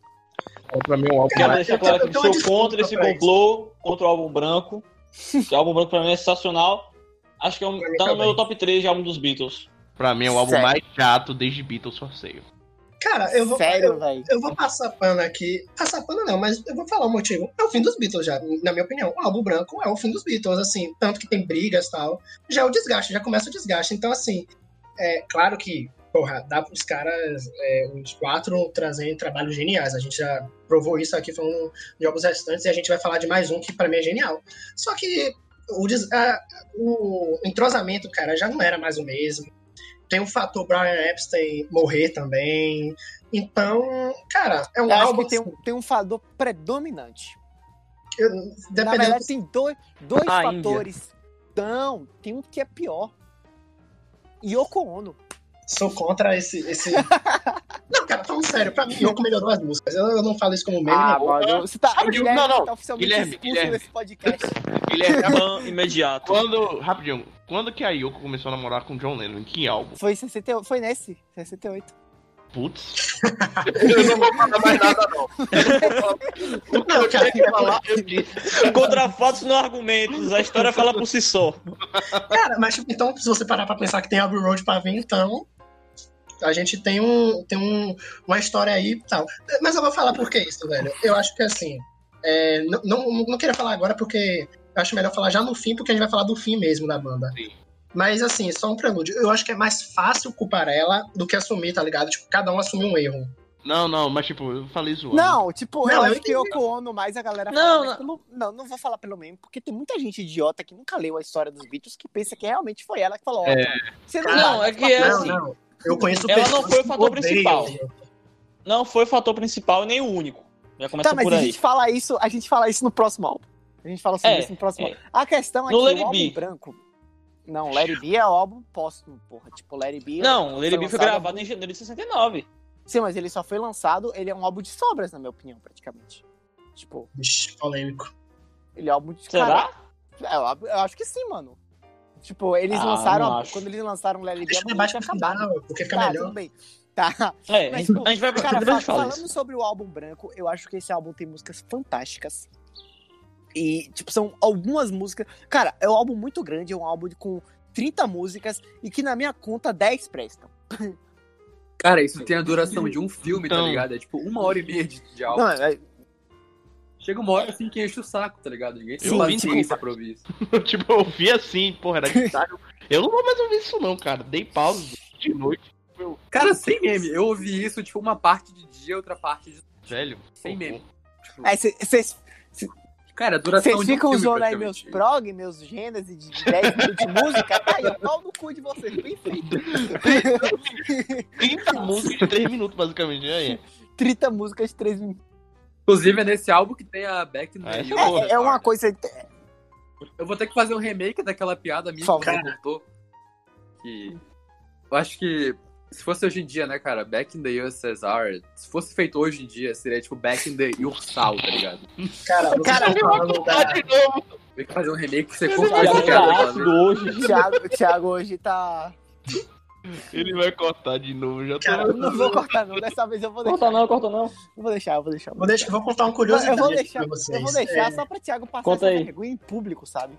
Uma Boa. curiosidade pessoal, vocês acreditam que teve um dia, né? Porque assim, o Sgt. Pepper's ele é o primeiro álbum que começa a remasterização, lançar com takes, alternativos, enfim.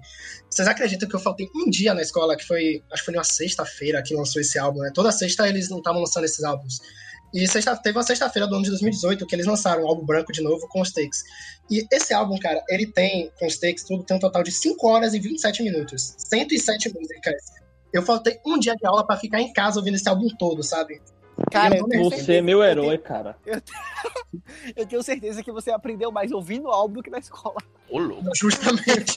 Sem dúvida. Não, eu peço até desculpa aí aos professores que estão Aos me ouvindo, que gostam de rock, mas, cara, é porque ele já sabe como é o esquema. E, cara, esse álbum é muito bom. Eu, eu não consigo odiar esse álbum, sabe? Eu, não, Ah, eu só odeio uma faixa que é Revolution 9, porque não tem como não odiar. Eita. Não, mas tipo, antes de a gente Ah, falar é. de Revolution 9, é, Thiago falou da, de Back in the USA, né? É, eu acho que essa, essa, a- a- esse álbum, ele tem duas músicas junto com Revolution, que em 1967 eu falei do Verão do Amor e da mensagem que os Beatles passaram, né?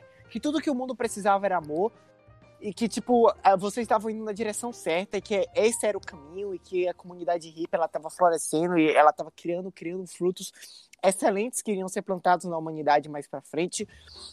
E em 1968 tudo isso morreu.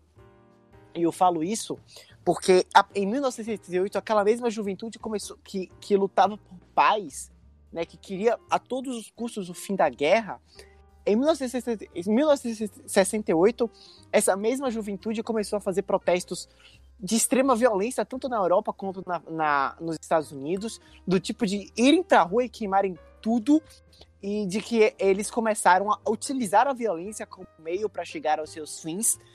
E daí surge Revolution, uma mensagem clara de John Lennon de que, tipo, olha, é, eu não concordo com o que vocês estão fazendo, sabe? Tipo, eu desisto de vocês. E eu acho que pesa muito o fato de que o John, ele se via responsável, ele se via como pai dessa contracultura que agora via- tinha virado uma, uma espécie de uma espécie de de como é? É, de um vandalismo cultural. E cara, você percebe Inclusive, você que está ouvindo isso no futuro, em 2020 a gente teve um remake dessa, Sim, dessa sim. cena. De protestos Sim. violentos. Só Mas que não teve John Lennon, teve não teve John Lennon, cara, porque cara, é uma coisa tão histórica, porque é, a música, elas tem duas elas têm duas faixas que aparentam ser comunistas e que não tem nada a ver, tá ligado? A Back in the USA mesmo, você ouve a música, tipo, você fala, cara, e aí?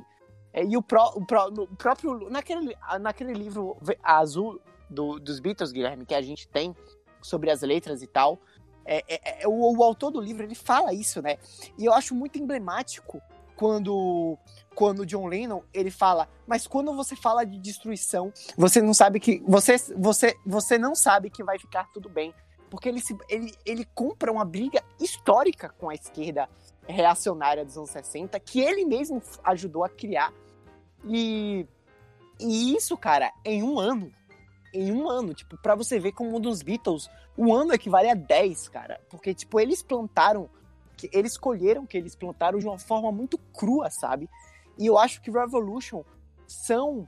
é, é, Revolution 1 é uma. é uma. de, de cântico pro agora. E Revolution 9 eu- é uma espécie de cântico pro futuro. Porque Revolution 9 é uma música extremamente sombria. Do tipo que você ouve ela, você pensa, caralho, que porra é essa?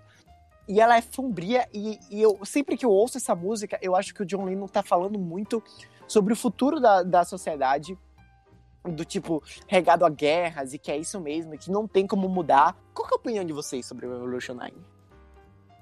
Cara, velho, tipo assim, pra mim, é, eu, eu, eu detesto, mas assim, eu também acho uma ideia equivocada, do, não do John Lennon, assim, não a intenção do John Lennon é equivocada, ele tá certo.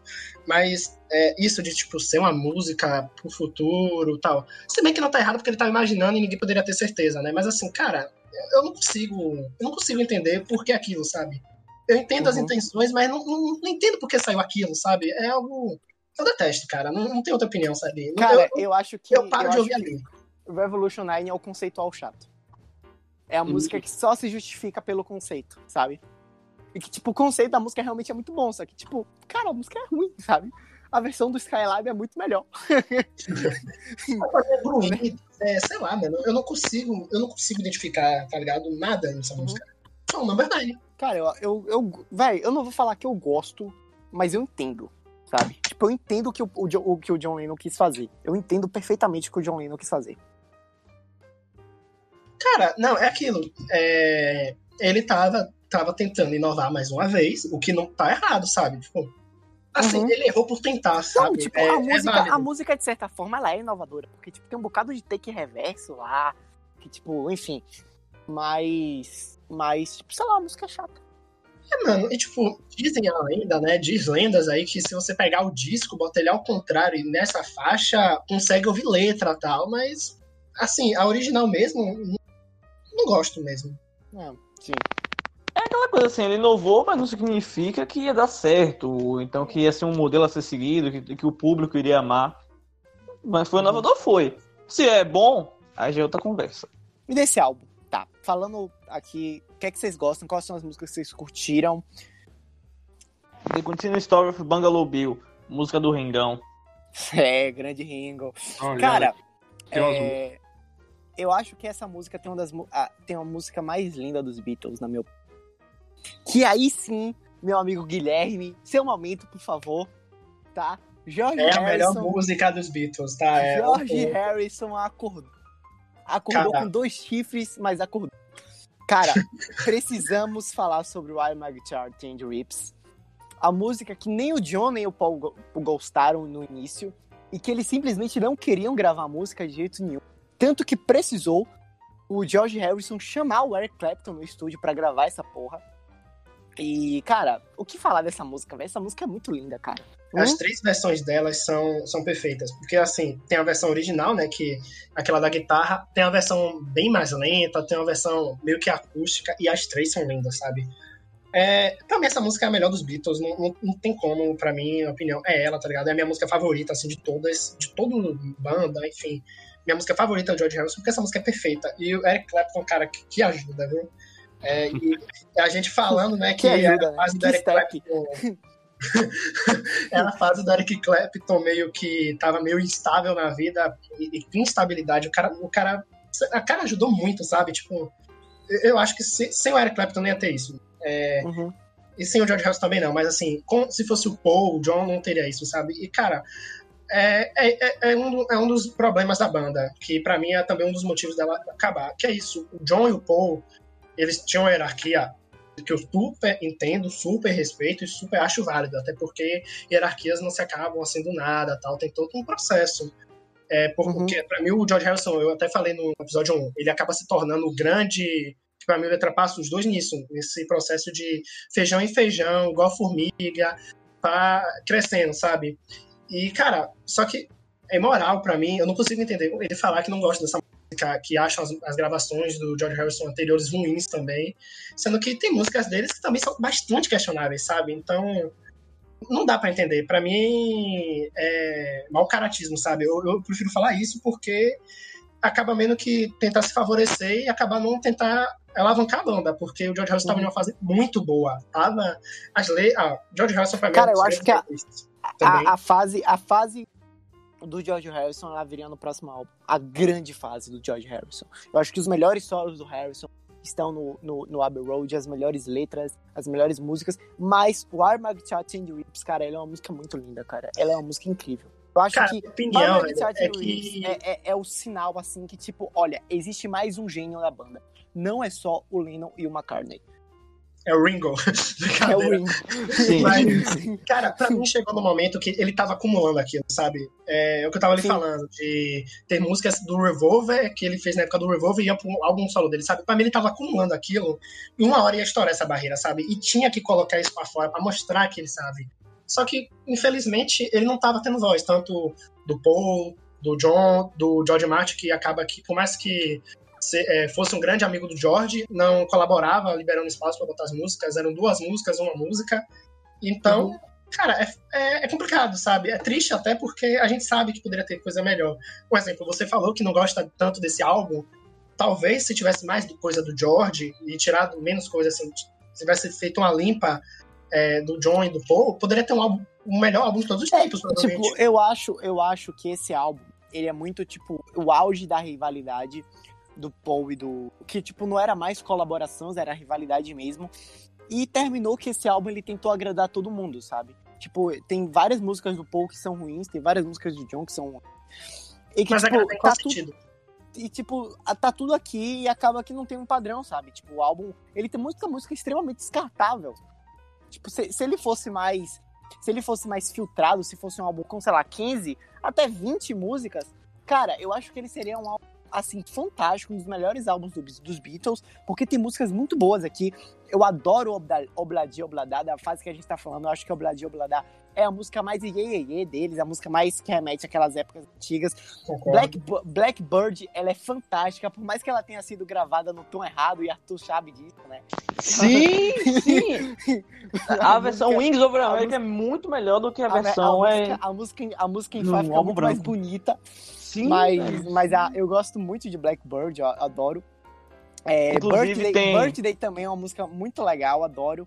Hell to Shaker, a tal da música que inventou o heavy metal, que não foi nada disso. Enfim, É, quem inventou foi Cara, o inclusive, essa música aí, ela vale. Ela tem Sim. uma puta de uma história, tipo assim. É, foi por causa dessa música que o Charles Manson, supostamente, foi por causa dessa música, né? Que o Charles Manson, ele deu a louca nele lá e juntou aquele grupo dele pra aterrorizar a cidade de Não. Los Angeles, se eu não me engano. E basicamente foi isso Não que acabou inventou com o heavy metal, mas então, inventou a é. seita do Charles Manson. Tá de parabéns aí. Ponto positivo para Paul McCartney. Parabéns, Paul McCartney, você matou a Sharon que horror! Não, Do e tem uma frase do Polanski, né? Ele fala que não, eu perdi minha mulher por causa dessa música. Sério, ele falou isso. Sério? Eu perdi minha Ele falou mulher por causa dessa música. Cara, tipo, o Charles Manson imaginou Não, que essa, essa música, música- falava do futuro. É, Onde negros uma- e brancos iriam guerra- lutar em uma guerra racial, Uma música que tem uma puta de uma história assim. Isso. Voltando pro álbum, eu tô, eu tô olhando as faixas agora, velho. E, assim, eu entendo que tem música que poderia ser descartável, mas eu, eu acho que eu não descartaria, sabe? Pra, mim, esse álbum é, é o álbum, sabe? Eu gosto muito desse álbum. Não tem, é- tem a primeira música autoral do Ringo, que é boa também, né? Que pra mim não é a melhor autoral dele, mas é uma música muito boa, Chiclete. Cara, mas assim, eu tô olhando. é, tem música que eu gosto bastante, tipo. Why Don't We Do in the Road, que muita gente fala que não, não gosta. Acho que o Arthur não gosta, né, Arthur? Não gosto. Música. Cara, eu acho sensacional. E no Across the Universe é muito boa também. É mais explosiva, mais agressivo. Cara, e, e Air Blues, que tem um. Cara, pra mim é uma, é uma das grandes letras do Lennon, né? É, Faz apaixonado pela Yoko. E, cara, tem um vídeo no YouTube que é o Eric Clapton, o Mick Jagger, John Lennon.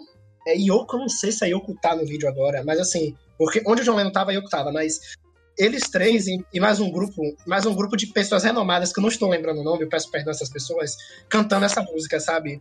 E, cara, é sensacional, é sensacional. É bem na época mesmo, 1968. É sensacional esse vídeo, essa música é muito boa. E, cara, esse álbum é álbum Índia. É, eu, o Sgt. Pepper's é aquele álbum meio psicodélico, mas, cara, metade desse álbum foi feito na Índia, então não tem nem Fala como... aí, do- como da história da Índia? Cara, é, a amizade do George com o Ravi Shankar, ela duraria pra vida inteira do, do George Harrison. É um, é, foi um cara que acrescentou muito a vida do George Harrison como pessoa, como ser humano e como músico também. E uma das conversas entre eles dois, ele falava sobre um, um líder, um, um, um, guru indiano, né? Que viria da Índia, óbvio. E que era um cara que. 1x0 Ele, Bahia. Vou de quem? Opa. Não sei. Acabou de dar aqui no Twitter. Continua. Então, ele foi um guru que ele meio que. Não foi o criador, né? Mas ele meio que introduziu.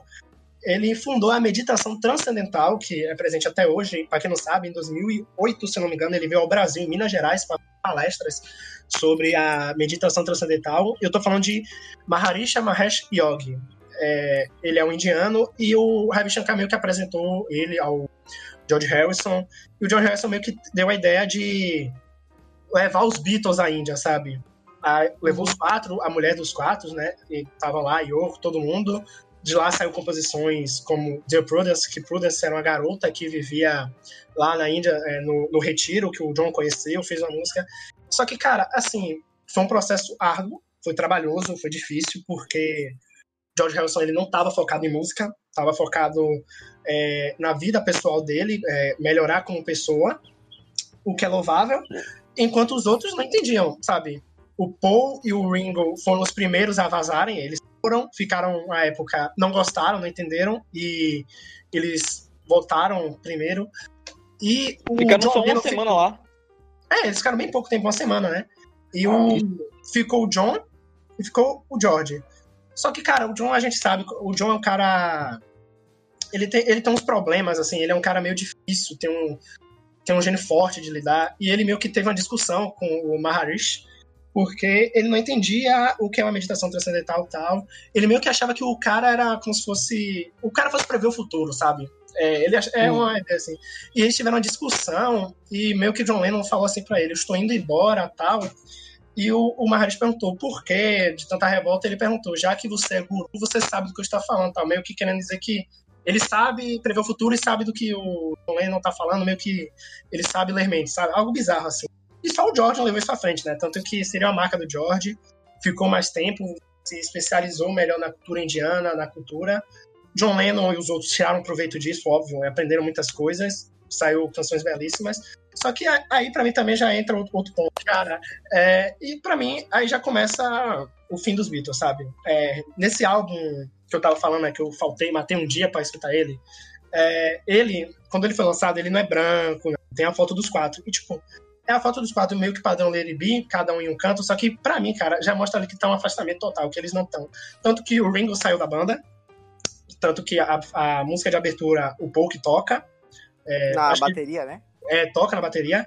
O John Lennon briga com o George Harrison, aí o, George- o John Lennon quer substituir o George Harrison pelo Eric Clapton, que pra, pra mim já seria demais o George Harrison, já não basta a mulher, a banda também é algo complicado. E, cara, isso aí é Não, não, suceder, George, inclusive, ele ficou umas duas semanas sem ir pro estúdio gravar nada. É, mano, ele falou que não ia gravar mais, tal, depois de uma conversa. Que E- treta.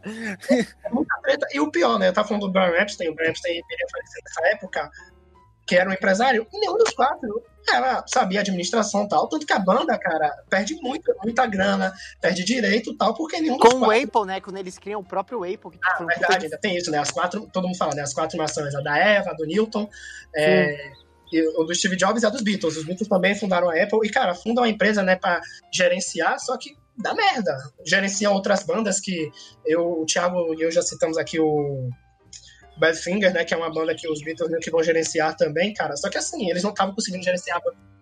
Inclusive, Muito bom. Badfinger. Eles não estavam conseguindo gerenciar a banda deles, não, não iam conseguir gerenciar as outras, e virou essa bola de neve. Cada um lutando por seus direitos, lutando pelo que acredita, o que é válido também, né? Cada um é, lutar pelo que acredita, só que é insustentável, cara. Não, não tinha como mais, sabe? E aí é aquilo que eu tava falando, vai cair nos, no- nos ombros da Yoko, isso que eu acho injusto. E agora só os próximos álbuns mesmo que fecha, né? Que aí a gente explica mais. Beleza. É, galera. Vamos dar uma adiantada aí que umas 4h40 eu tenho que acabar tudo aqui, tá ligado? Beleza, beleza, beleza, beleza, beleza. É, então, já é- só fazendo uma menção, porque agora vamos para 1968. E tem um álbum. tem- os Beatles teoricamente lançaram dois álbuns em 1968, que é o Abbey Road e o Yellow Submarine. A gente fez uma discussão aqui se o É Yellow Road é Submarine- 69. Eu ia falar É, assim, meia-noite, meia-nove. meia- É, tá. A gente fez uma discussão aqui. Se o Yellow Submarine entrava, porque ele tem muita música relançada, né? Tipo, a própria Yellow Submarine, a We Love também. E, tipo, alguém quer falar alguma coisa, alguma música que tá nesse, nesse, nessa é, exclusiva desse álbum, próprio Nem- desse álbum? nem Alguém ouvi. ouviu? Eu nem, também não vi. Eu, nem perdi Cara, meu assim, tempo. é porque na verdade eu acho que assim, é um álbum mais como uma menção mesmo em falar que teve, porque assim, tem músicas como All Together Now, que o Paul toca nos shows até hoje, né, que é uma música mais alegre. Tem. É, é a música também na época, né? É um álbum que na época lança o filme do Yellow Submarino, que é um filme bastante psicodélico. É, Cara, e tem metade das músicas do George Martin fazendo, que é uma trilha sonora do filme. Assim, eu acho que é um álbum válido pra Tem falar. Que- Bulldog também, né? Hey Bulldog, eu tava tentando lembrar o nome da música. Hey Bulldog, que pra mim é sensacional. É, o Paul e o John meio que ainda unidos, né, cantando juntos. E, cara, é um álbum bom, assim. Tem, tem faixas isoladas, tal. Não precisa escutar as músicas que já foram relançadas, porque é perder tempo, né? Escutar. Não, perder tempo não, porque nada com Beatles é perder tempo. Mas eu acho que vale a pena escutar. Tem música do George Harrison. Então, vale a pena, mas é como menção rosa, não é nada grandioso. É, é. Porque, meu amigo, grandioso mesmo é o me.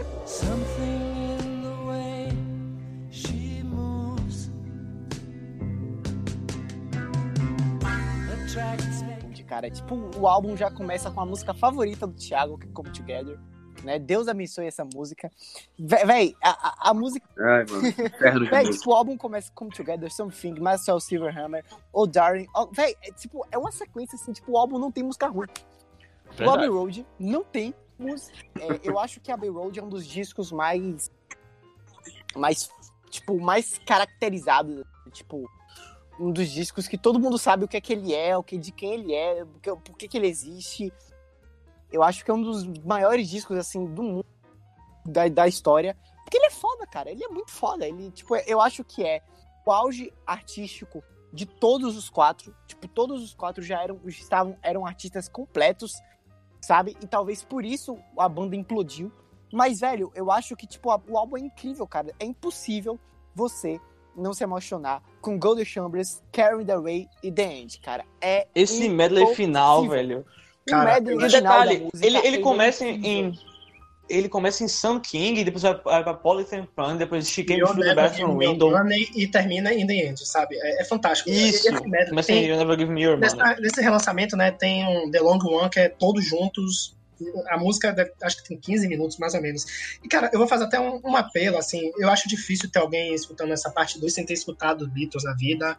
Mas, assim, se você for começar Beatles, cara, termina com Abbey Road. Não, É, não faz. Abbey Road Concordo. porque, porque eu acho que a gente tem que dar um contexto, assim. Abbey Road, o It Be foi gravado primeiro que o Abbey Road. Apesar de ser lançado depois. Só que, cara, Abbey Road é o álbum final dos Beatles é ali que todos eles, é, todos eles meio que dão uma trégua às brigas, às suas indiferenças que eles tinham no momento, que eram muitas. E, cara, eles se unem mesmo e fazem um, um álbum fantástico, sabe? E The End é, é fenomenal, porque é o fim, né? Já, já diz muita coisa ali que seria os Beatles. E nessa, nessa versão de lança, lançamento, cara, tem uma música que na época que lançou eu nunca tinha escutado, que era, eu escutei ano passado, Goodbye, que é o Paul McCartney cantando. E, cara, porra, o nome já diz, né? Goodbye, então é aquilo, sabe? É o fim dos Beatles. Então, tenta escutar dessa maneira, porque vale mais a pena. Pra você ter uma ideia, Because, né, que é uma música que eu acho muito, muito linda, é o George Harrison, John Lennon, Paul, o, o vocal dos três ali juntos, sabe? Os três ali, os três eram os que mais brigavam, sabe? Então, é aquilo, cara. É o melhor álbum dos Beatles, é o que eu mais gosto. Pode mudar, depois eu posso falar que é o Sgt. Peppers, mas é o que mais me emociona, porque tanta, tanta rivalidade, tanta briga, tanta mágoa, tanta coisa ruim que aconteceram, e no final, tipo, meio que o amor prevalece entre eles, sabe? Apesar de que lança o It Be depois, pra mim é um erro. Cara, é. Something é a melhor música do Harrison? A melhor letra dele? Da história dele. Tipo, talvez é o solo mais icônico dele, né? O riff mais icônico dele seja em. Não. Cara, Something, eu, cara, Something pra mim é a melhor letra de amor da história. Pra- cara, é, o Arthur falou de Here Comes the Sun, agora eu tô na dúvida. Eu acho que eu prefiro Inclusive, se eu não me engano, o Frank Sinatra concorda com você, cara. Tipo, ele gosta. Se eu não me engano, é essa música, mas parece que ele gosta. Ele- Não, ele- ele regravou. Ele, gravou, ele regravou essa música. É, ele Mas, cara, foi assim- a, música, por sinal, ficou linda na voz do Sinatra. Eu adoro. eu acho, eu acho que ela não é a melhor letra, tipo, do George Harrison. É, de amor, beleza. É, mas assim, Uhum. comparando tudo, no geral, passa muito longe de ser a melhor, sabe? Como letra. Mas música realmente é uma das melhores dele. Posso mandar? Pode, manje. Manda bravo. Cara, eu acho que Something isso. talvez seja, tipo, o George Harrison, ele não é um guitarrista muito de, de ter solos marcantes, né? Do tipo, ele não tem assim, mas eu acho que Something, eu acho que é o é o grande riff dele, eu acho que é o grande trabalho guitarrístico dele. É só, o, o solo de Wild My Guitar também, que são Inclusive- demais. Inclusive, se você quer se emocionar, você tem que ver o show do Paul McCartney em 2009, que ele faz uma homenagem ao, ao George. E ele toca Something, tipo, ele começa no ukulele, aí no clímax da música começa a aparecer fotos dos dois e Muito entra a música da maneira que ela é. Cara, é Sim, emocionante. Ele começa com um ukulele, cara, é muito lindo a versão de ao vivo 2009. Ele toca ainda essa versão nos shows, né? Essa versão que começa meio lenta e ah, vai, vai crescendo. Eu acho bem legal ele cantar essa música, apesar de ser uma música do Harrison. É, ele canta com uma ele, ele Cara, canta com uma arrepia, forma de arrepia. homenagem até, né? E, cara, Something e Here Comes the Sun, se não me engano, foram os singles desse álbum. Primeira vez que o George Harrison, Comes the Sun ele, ele meio que aparece como single, né? Porque antes era Lena McCartney, não, não tinha jeito, que até uma marca, virou uma grife, né, da música, Lena McCartney. E, cara, e, cara pra mim, é, minha- são minhas músicas favoritas do álbum. É porque, na verdade, todas as músicas desse álbum são muito boas e, tipo, todas elas são... Elas batem de frente, sabe? Pra mim, não tem uma música que você fala assim, tá, essa música aqui, ela é muito... Ela é ruim, ela... Ah, não- definição, sabe? Não tem um adjetivo ruim para as músicas desse álbum. E, cara, é aqu- aquela questão, né? Something ou Here Comes the Sun? Qual a melhor música do George Harrison nesse álbum? É, Essa, pra mim, é o melhor debate, porque eu não consigo decidir, sabe? É bem difícil mesmo. Cara, Tem uma música no Abbey Road que ela tá escondida e pouca gente sabe. hum, É Her, Her Majesty, do Paul McCartney. Quando acaba o medley de The End, tem um. Tipo, acho que é só o Paul sozinho no estúdio grava essa música, só voz e violão. É uma música de 44 tipo, segundos. No Spotify ela, ela tá, né? Tipo, tem como você perceber ela, porque ela tá ali. É, eu sei. É um bagulho. Eu fico imaginando, cara, o Paul lá em setembro de 69, o estúdio vazio, aí só ele grava a voz e violão, aí ele, aqui ele termina a música, guarda a fita, fecha a porta, apaga a luz, acabou os Beatles. Eu fico imaginando essa cena, velho. É uma coisa tocante, sabe? Um bagulho Eu, eu cena de agora, filme cara. mesmo, sabe? Eu senti Eu não estava vivo. Mas eu acho que o sentimento era, graças a Deus acabou, sabe? Tipo. Porque, cara, Paul McCartney, pra mim, eu acho que ele era o mais. Em, tava mais agoniado pra terminar essa banda, sabe? Eu acho que ele não, não queria, tanto que ele que anuncia o fim da banda, ele que atropela, né? O John Lennon que ia anunciar, e ele meio que fala, acabou a banda, sabe? É, ele não fala só acabou a banda, como fala, tome meu álbum solo aqui, seu.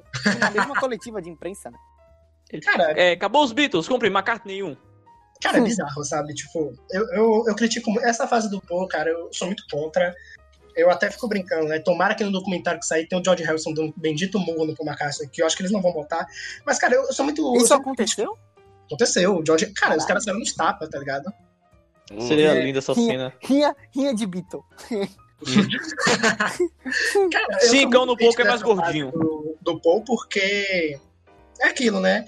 É, tudo bem que os outros três já estavam meio que em tom de despedida, né? Os quatro estavam em tom de despedida da banda. Só que o Paul tentou meio que atropelar tudo. E não é assim, cara. Tem contrato, tem. Além de ter contrato, cara, tem um negócio chamado ética. E pra mim é o, é o principal erro dele. Faltou muita ética nesse, nesse- nessa gravação, principalmente no Lady B. Que ele meio que queria mandar, sabe? É, é bizarro, é bizarro. O melhor Tanto foi que os Beatles.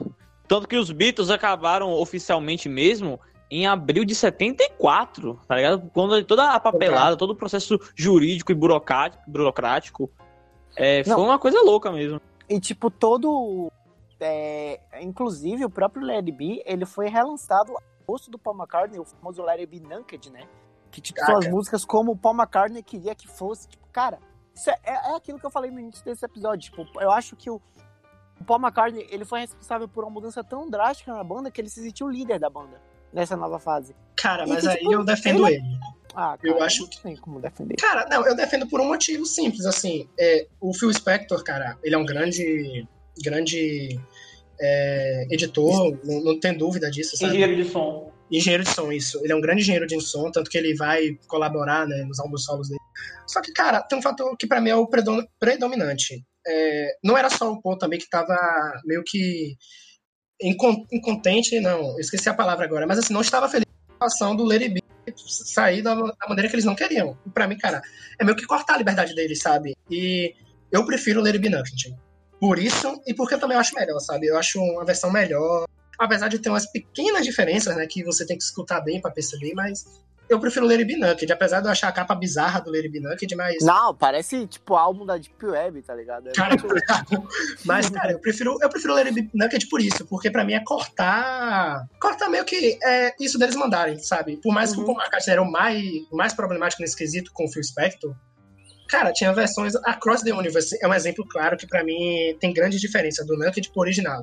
O original é Phil Spector.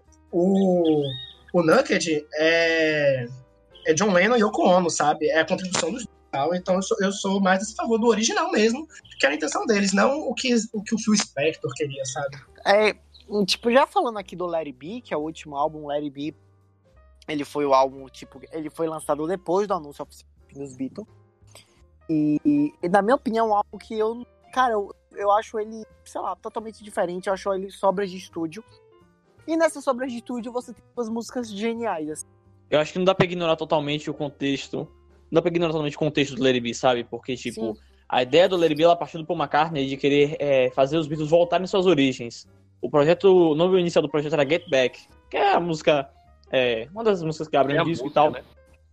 É, e era pra gente fazer um, um disco, um disco mais cru, como o Guilherme falou, que era uma coisa assim, é, sem superprodução nem nada, com um estilo musical mais. É, que ele remetesse aos tempos do Yeah Yeah Yeah. E, tipo, se não fosse esse álbum, tipo, muitas músicas não seriam lançadas, como Lady B, a própria Get Back, e não teria o show no topo da- do estúdio da Apple, o Rooftop Concert, se não fosse por esse álbum. Então acho que não dá pra dizer que É, o não, Lady tipo, B Beatles, é um álbum de acabou- sobras, sabe?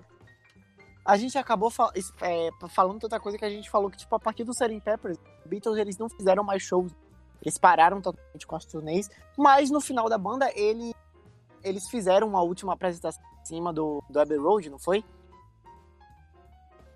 Não, em cima da, Não, da Apple Studios. Foi. Da Apple Studios. Que hoje em dia não é mais É. Apple Studios lá, se não me engano. E, Parece que é uma loja de E roupa eu- infantil, parada assim. e acabou que eles fizeram essa última. Tipo, é, um- é icônico aquele vídeo no YouTube, Sim, sabe? velho. É o icônico pra caralho. E é muito louco porque, tipo, fez muito barulho, né? E chamaram a polícia. Só que, pelo que me falaram, os policiais eram fãs dos Beatles. Então eles ficaram lá assistindo também, sabe? Tipo, que se dane o B.O. Ver Foda-se. os Beatles pela última vez. Imagina os caras. Aí. Smith, tô fazendo barulho aí. aí. Pera aí, pô, dá 10 minutinhos. A gente vai lá, desliga agora, rapidão, rapidão. E, cara, tipo, esse negócio eu tava até falando recentemente com os amigos. É, é porque, assim, cara, imagina aprender os Beatles, sabe? Já aconteceu, mas, assim, é aquela fase e tal, mas chega num momento, cara, que eles eram, querendo ou não, eles eram líderes, sabe? Eles meio que mandavam. E você tinha que abaixar a cabeça, porque, cara, eram caras extremamente importantes. É, um exemplo bem rápido, aquela coisa da greve de fome da Yoko e do John por conta da guerra, né? A gente falou tanto de guerra, por conta da guerra. Vamos, vamos só supor, imagina se o John Lennon morre nessa greve de fome por conta dessa guerra que não acabou, sabe? Imagina a mensagem que ele ia passar, sabe? A gente poderia estar fazendo um podcast falando, o John Lennon morreu por conta de uma guerra tal, sabe? Todo esse contexto. Então, isso de prender, cara, por mais que tenha muita reclamação é, da galera e tal, era quase que, tipo, não tinha que fazer. E esse show, cara, é, eu acho. Tem uma foto que pra mim é memorável, porque é muito dos Beatles. Os quatro cantando, a Yoko no canto, que ela querendo não fez parte né, desse trajeto todo, ela no canto. Tem as gravações, né, que querendo não tava, e seria, vai pro documentário, foi pro documentário Lady B. O George Martin, ele meio que assistindo, Billy Preston, que viria a ser ami- muito amigo do George Harrison, iria fazer participação, é, seria o, o único cara da história que foi acreditado o nome dele na participação com, com os Beatles. Então tem uma foto, cara, que é memorável, porque é muito aquilo, os fãs assistindo. Então, é aquilo é o resumo dos Beatles. Em sete, os sete anos de Beatles tá naquela foto, sabe? É, é aquilo, Uhum. é, é o resumo. Que é- já falando aqui do Larry B, o que, é que vocês gostam? Mano? Cara, eu gosto de praticamente Sério? todo o álbum, sabe? Eu tenho ele em cassete e eu adoro esse álbum, cara. Tipo. Cara, começa com Two of Us, que eu acho tão suave. Puta merda, viu?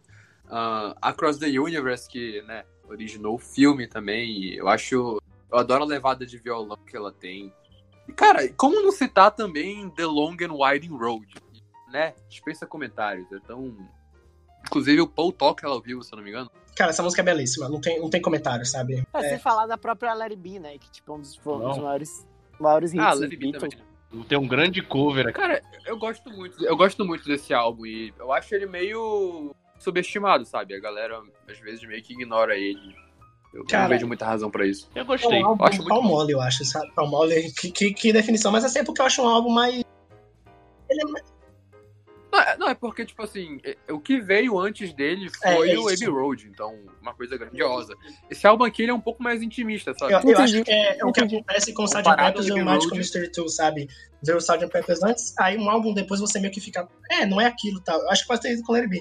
Só que, cara, o Be é, vai ser lançado, né, a versão com os outros takes alternativos e tal. Eu acho que a partir daí eu posso valorizar mais esse álbum, porque muita coisa foi cortada desse álbum, tem muita coisa. Tem, tipo, os Beatles cantando Besame Mucho, que é uma música famosa e tal. Assim, tem, muito- tem os Beatles fazendo vários covers, então, assim, claro que o original não tinha que ter cover nenhum tal, mas acabou que foi o que foi pro, pro original, que é a versão do Phil Spector, que eu sou contra, é meio que muito. Não, não intimida, sabe? Não, não me anima a escutar. E tem músicas muito boas, tem músicas, se você escutar isoladamente, é boa, mas se você olha com um álbum, eu não, eu não me animo a escutar, sabe? Eu acho que é mais Uhum. pelo contexto. Eu também eu não tenho nenhuma. Tipo, a única música que eu gosto de verdade desse álbum é o Cross the Até porque It Be eu já enjoei. Mas It Be é aquela, aquele tipo de música que a galera- pede na viola. Ah, toca It Be aí. Não. não. E, cara, um- uma curiosidade, mano. Que tem uma música, né? On After 909, Paul e o John, eles escreveram em 1963. E eles tinham guardado, né? Boatos que os Beatles ainda têm uma música nova que nunca foi lançada, que vão lançar, né? E é, é como se fosse o, essa música, porque ela era de 1963 e eles meio que lançaram em 1970 e uma versão bem diferente, né? Que de 63 é aquela coisa meio é, é, até o ritmo da Uhum. música é mais dançante. Uhum. E essa música é muito mais agitada, é muito mais rock and roll, sabe? É uma música que eu gosto bastante, muito, muito. É sensacional. E eles no show, é, no show em cima do telhado lá é perfeito. É bem rockabilly mesmo, uma coisa anos 50. É uma música bem dançante. É, qual que é o ranking de vocês dessa fase? É, cara, vai ser difícil, vai ser putaria fazer esse ranking, mas eu quero ouvir. É, começando pela galera que não conhecia muito Beatles, que, tipo, não conhecia, do tipo, tava acostumado a ouvir. Alisson, Opa. de, do Revolver pro It Be, qual que é o teu ranking? É, como eu já disse, putz, Magical Mystery Tour, perfeito. Em primeiro, Primeiro, fala a me mesmo. abraça, cara. Meu Deus do céu. Muito bom, muito bom, sério mesmo. É, vem aí então Sgt. Pepper's Lonely Hearts Club, Abbey Road, Beatles. Eu acho que. Não, Beatles não, que é isso? Que porra é essa? Lady B, perdão.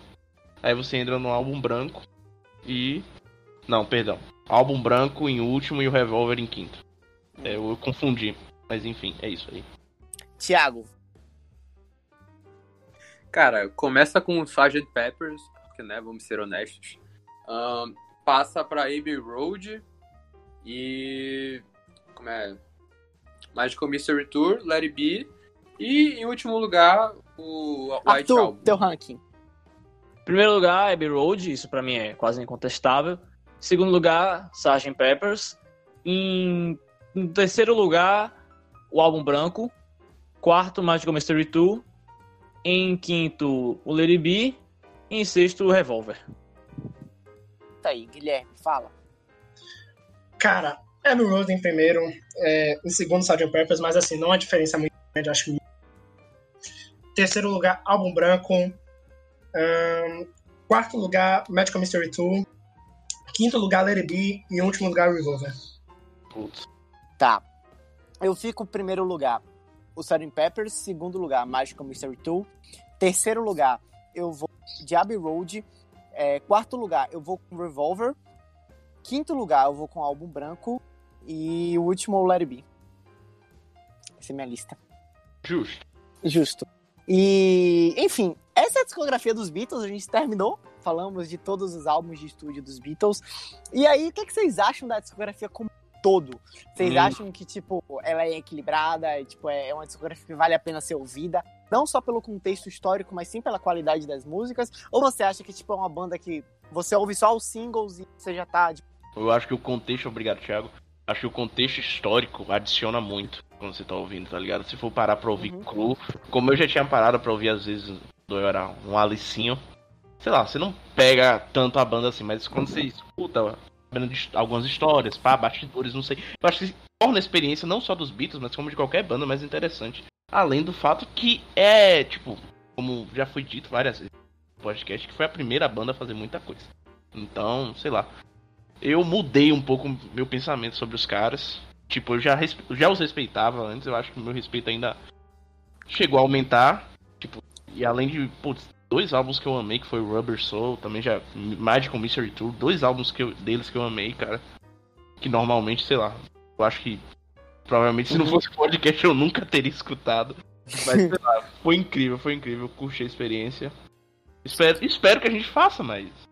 E- Não, vai ter, vai ter aí, vai ter. Vai ter. E se aí, preparem, se preparem, porque a gente vai começar uns- a usar uns fluidos rosa aí muito. Sim, cara, como eu, tava, como eu falei no, no podcast anterior, uma coisa que eu achei muito interessante na discografia deles é que é um crescimento, é uma vida, sabe? É, começa com a fase inocente deles, que pode ser dita como a fase mais criança deles, e termina, sabe, eles totalmente adultos, totalmente maduros e com um som totalmente novo.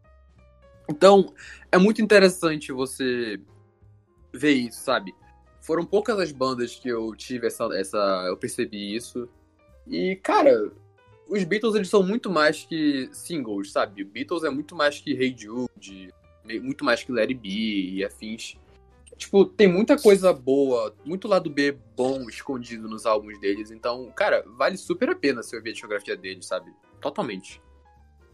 Você que Hum. gosta de o One. mano, cai de boca aí na discografia e te diverte, sabe? Meu depoimento, claro que ele é válido, mas do Alisson do Thiago, né, que eles meio que foram cobaias desse experimento, é mais válido e tal. Mas assim, a vida a gente veio pra deixar legados. E esses caras deixaram legados não só enquanto banda, enquanto carreira solo, como pessoas mesmo de vivência, de contexto. Eu, o que o Alisson falou de que é, o contexto acrescenta muito em, em qualquer banda é, é fato, não é, não é opinião, não. Isso é fato, não tem o que debater, acrescentem muito, cara.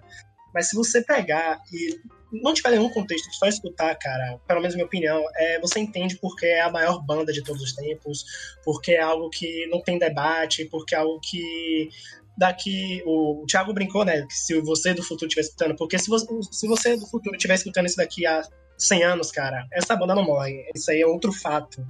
É uma banda que gera muita, muito interesse e é uma banda que fez obras-primas, fizeram arte, sabe? É, Cara, eu acho que os Beatles inventaram a arte moderna, de uma certa forma, assim. Cara, da- tudo do que do caras passado. assim embaixo, sabe? É, um exemplo, o Renascimento, que é do século talvez 16, agora posso estar errado a data, mas enfim, o Renascimento, que já faz tanto tempo e até hoje a gente fala, a gente volta a falar dos clássicos, os Beatles são, é isso, sabe? É, não são quadros, não são pinturas, mas são discos que vão ficar pra vida inteira e a gente vai debater. E vai chegar um momento, cara, que aconteceu comigo, não sei com vocês, mas teve épocas, aulas na escola que debateu Beatles, tipo, analisou letra, por mais que seja aula de inglês, seja algo simples, mas debateu porque esses caras fizeram história e merecem. Eles, eles se envolveram, se envolveram não, né? Mas assim, em guerra teve contexto Beatles, em paz teve contextos Beatles, religião, revolução, comércio, indústria, tudo tem Beatles, sabe? É, cabelo teve Beatles, então não tem o que imaginar. É, cabelo tigela, os caras, a gente Sim, fala, sim, sim.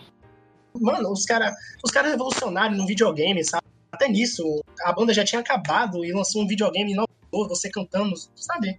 É, é bizarro pensar que daqui a alguns anos é, vai ter, a gente vai falar, pô, os Beatles renovaram, tipo, em 2020 agora, saiu na Stones que os Beatles foram a banda que mais venderam, sabe?